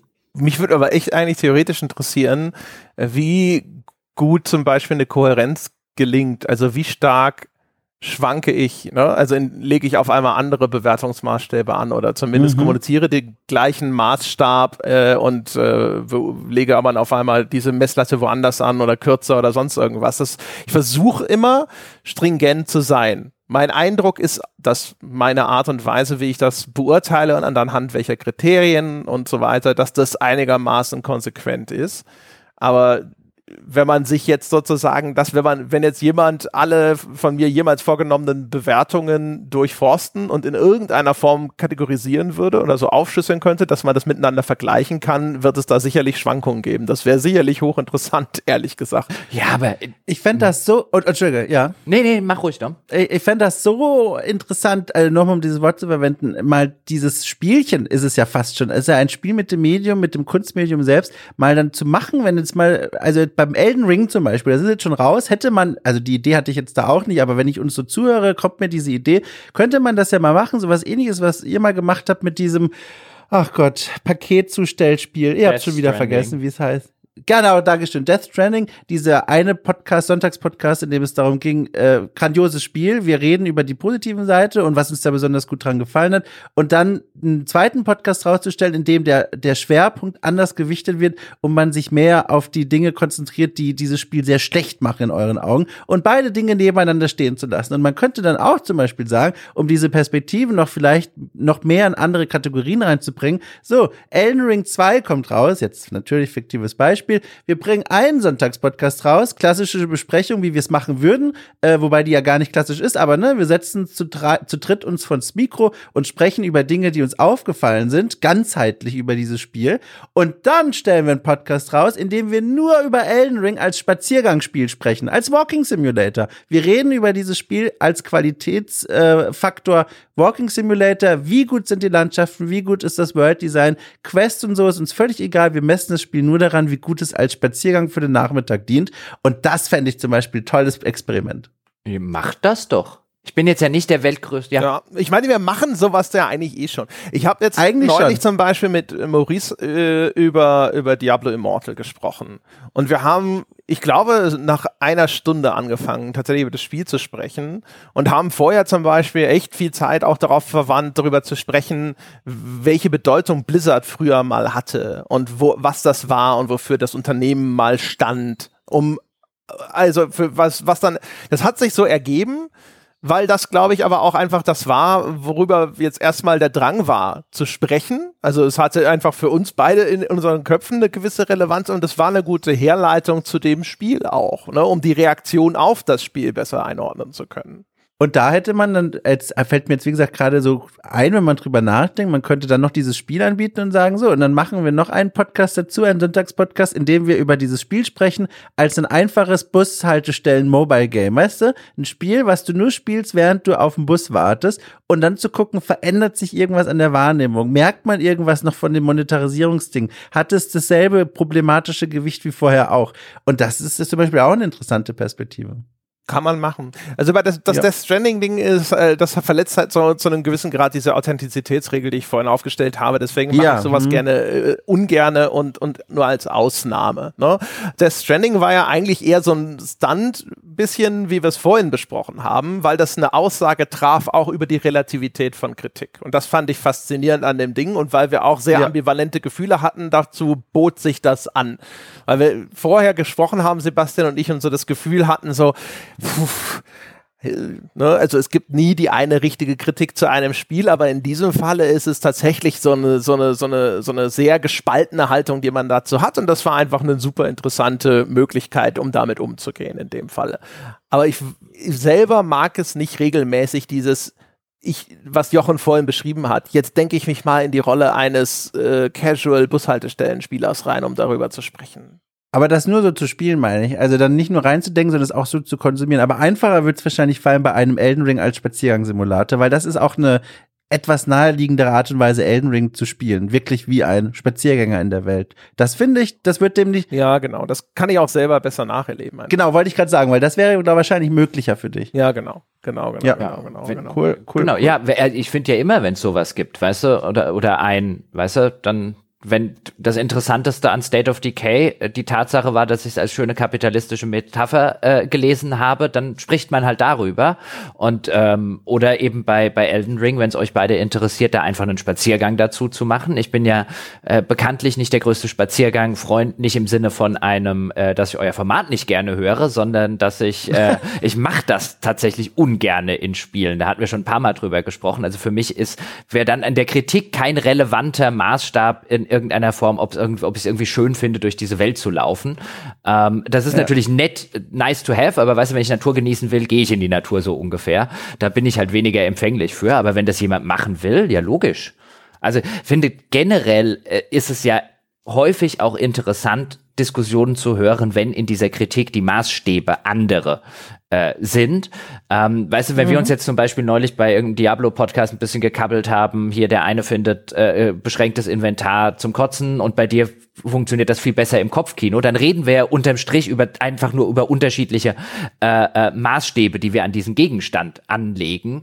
Ähm, und dann wird es eigentlich interessant und gleichzeitig muss man natürlich immer ein bisschen aufpassen, dass es beim Publikum da draußen nicht irgendwie auf ankommt, als an die hätten sich irgendwie richtig gezankt oder so, weil man dann eben mhm. merkt, wenn zwei unterschiedliche Maßstäbe aufeinander prallen und es wirklich so in die in die in die scharfe Diskussion reingeht, wenn dann wirklich so ein bisschen mit Argumenten gefochten wird, ist das dann auch wieder was, wo man häufig mit mitkriegt, dass das Zuhörerinnen und Zuhörer eher als unangenehm empfinden.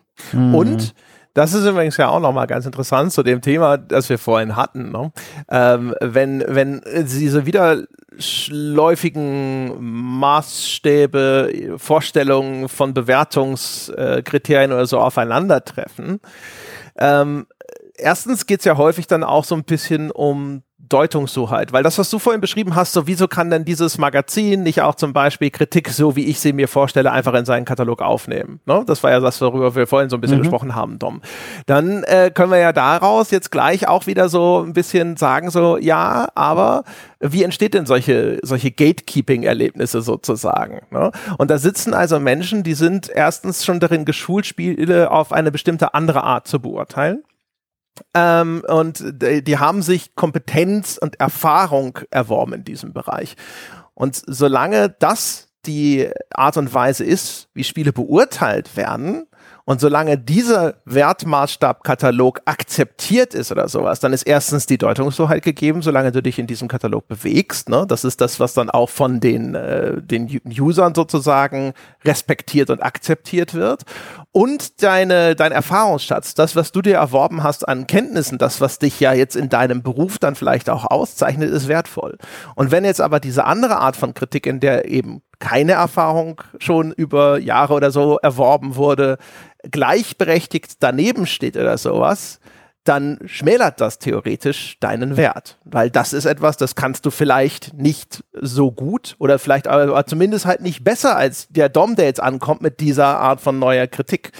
Und gegen sowas wehren sich Systeme, etablierte Systeme natürlich. Ja, äh, das sehe ich auch, aber finde ich nicht gut.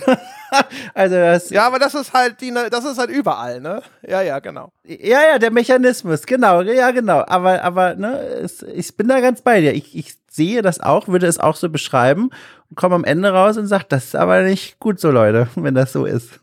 Naja. Ich wollte noch einen Gedanken loswerden zu der Stringenz, die André vorhin angesprochen hat, weil das ist ja auch durchaus immer mal wieder was, wo, wo dann von, von oder der Illusion von Ja, ja genau. äh, wo, wo auch von Hörerinnen oder Hörern dann manchmal so eine Kritik kommt wie ein, ja, aber hast du nicht vor einem Jahr bei XYZ irgendwie gesagt? Und dann sitz ich dann zum Beispiel davor und denke mir, hab ich das Okay, werde ich wohl haben. Müsste ich jetzt noch mal nachhören, dann muss man die entsprechende Stelle in diesem Podcast finden. Und äh, ich würde würd erstmal sagen, so hundertprozentig stringent und konsequent ist kein einziger Mensch auf diesem Planeten. Ja, also jeder Mensch hat seine hat seine Widersprüche.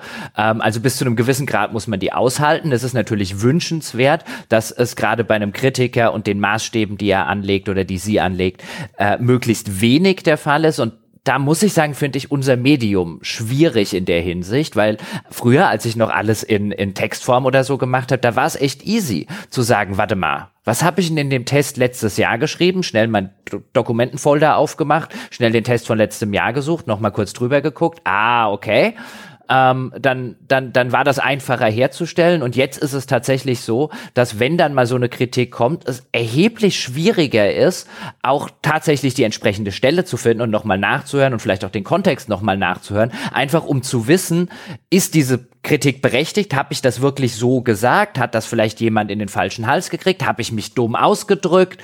Ähm, oder widerspreche ich mir hier tatsächlich selber? Das ist gerade, wenn man Podcasts macht, ist das extrem schwer, das Ganze nachzuhalten. Ja, das stimmt. Ja, das stimmt. Ja. Ach, sehr gut, André. Das stimmt. Das ist wirklich, ja, genau. Und vor allem, also, ich mache im Gegensatz zu Jochen viel mehr Notizen. Und selbst das hilft nicht, weil du dann häufig nicht weißt, was hast du einfach quasi aus der Hüfte heraus im Podcast einfach frei entwickelt, ja. Ähm, und äh, vor allem auch nicht, wie hast du es denn konkret ausgedrückt? Ne? Weil ich schreibe keine Texte vor oder sowas, sondern ich mache Stichpunktlisten. Also jetzt nicht für so Freewheeling-Podcasts wie, wie heute, aber für alles, wo, wo es um konkrete Spiele geht. Da mache ich mir halt während des Spielens immer irgendwelche Stichpunktnotizen, auch für Sachen, wo ich sage, das finde ich interessant, das kann man nochmal vielleicht recherchieren oder nochmal drauf zurückkommen. Und dann kommt noch oben drauf, und da will ich die Leute so ein bisschen ins Gericht nehmen, die dann zu uns kommen oder zu anderen Leuten und sagen, hier, in dem Podcast vor fünf Jahren hast du doch, doch das und dies und jenes so bewertet und, und, und gewichtet. Man darf auch nicht vergessen, das ist immer noch ein Kunstmedium, wo es auch viel darum geht, wie die Rezeption äh, aussieht. Also die Rezeption wird dadurch geformt, in welchem State of Mind die Person ist, die gerade diese Kunst konsumiert. Das beeinflusst ja auch nochmal viel. Ich war vor fünf Jahren ein grundsätzlich anderer Mensch als heute in vielen Belangen. Und damals habe ich auch Spiele anders bewertet und eingeordnet von ihren Themen bis hin zu so vermeintlich objektiven Dingen wie Spielmechaniken. Und klar habe ich mich dann anders über Spiele geäußert als heute. Und dann muss man auch ein bisschen den Leuten sagen, mal ruhig mit den Pferden. Ich verstehe euren Wunsch nach Stringenz und man muss sich auf Leute verlassen können. Aber das gehört, finde ich, auch bei einem Kunstdiskurs dazu, dass ich diese Einschätzung und die Rezeption auch verändert. Also wir sind ja keine Faxgeräte, die einfach, du gibst oben das Spiel rein und unten kommt die Wertung raus, sondern wir sind ja Menschen und das darf nicht vergessen werden. Das wäre ja auch eigentlich scheußlich. Furchtbar. Faxgeräte, ja. Also wenn du jetzt dich überhaupt nicht weiterentwickelst, ja und da nicht, also es gibt ja auch so wahnsinnig viele Positionen, wo man sowieso, ne, also die sowieso einfach ja. schwierig zu greifen sind und wo man sehr ambivalent ist, ne, also weiß ich nicht, so mein Verhältnis zu Free-to-Play-Spielen oder sonst irgendwas, ne, schwankt äh, schon zwischen totaler Ablehnung und ziemlich totaler Ablehnung. Gutes Beispiel. ja, also schon ein relativ breiter ja. Korridor sozusagen, ja, ja also das das muss man halt auch einfach mal sagen. Und auch äh, übrigens noch zu dem, was, was, was, was Jochen sagte, ist ja auch noch, ähm, man sieht das ja auch in anderen Bereichen zum Beispiel. Ne? Also es geht ja nicht nur um die Maßstäbe, sondern es geht ja auch um die Anwendung und die Auslegung. Und dann jetzt gucken wir mal in den Rechtsbereich. Es das heißt ja nicht umsonst drei Anwälte, vier Meinungen. Und das ist ja eigentlich hm. viel konkreter. Da werden ja sozusagen Maßstäbe sogar kodiert in Form von Gesetzestexten, in Form von Gesetzeskommentaren, die dann auch noch nahelegen, wie eine bestimmte Auslegung und Interpretation zu erfolgen hat. Und selbst da haben wir teilweise sehr unterschiedliche Ergebnisse bei der Betrachtung des gleichen Sachverhaltes, je nachdem, wie ja. bestimmte Sachen gewichtet werden, ja, wie bestimmte Normen verstanden werden und so weiter und so fort. Und von daher ist es wenig überraschend, dass jetzt das in unserem Bereich auch einfach nicht möglich ist. Gut, dann, ich habe das Gefühl, ja, hier ist äh, die Stelle sozusagen, wo die Menschen leer geredet sind. Ich wollte gerade sagen, also, ich bin so leer. Ja. ich bin wirklich leer. Ja. Der Akku. Also meine, ja. meine Blase ist voll, im Gegenteil sogar. Aber ich nehme hier vor allem, ich habe jetzt den Punkt erreicht, wo ich ganz viel hab so zum Nachdenken wieder, weil ich da fand, waren wieder so viele Dinge drin, die ich interessant finde zum weiter drüber rumkauen. Äh, da bin ich jetzt gerade. Sehr gut. In diesem Sinne, meine Damen und Herren, in den äh, Worten von Doug Stanhope, glaube ich, unerträglich ist es nicht, wenn sich die Leute ab und zu aufregen, sondern nur, wenn sie sich regelmäßig langweilen. Vielen Dank fürs Zuhören da draußen. Ihr könnt uns unterstützen gamespodcast.de slash abo, patreon.com slash auf ein Bier. Seien Sie mit dabei, holen Sie sich all die wahnsinnig tollen Bonusformate, die dort auf Sie lauern. Sie könnten uns einen kleinen Gefallen tun, indem Sie vorbeischauen auf zum Beispiel iTunes und die verdiente 5-Sterne-Wertung hinterlassen und uns ein paar nette Worte schreiben. Ihr könntet uns folgen auf Spotify, Amazon Music, was der Geier, wo noch sonst inzwischen alles. Und ihr könnt mit uns über eure Vorstellung von Kritik und dem Kritiker sprechen unter forum.gamespodcast.de. Vielen Dank fürs Zuhören. Das war's für diese Woche und wir hören uns dann nächste Woche wieder. Bis dahin.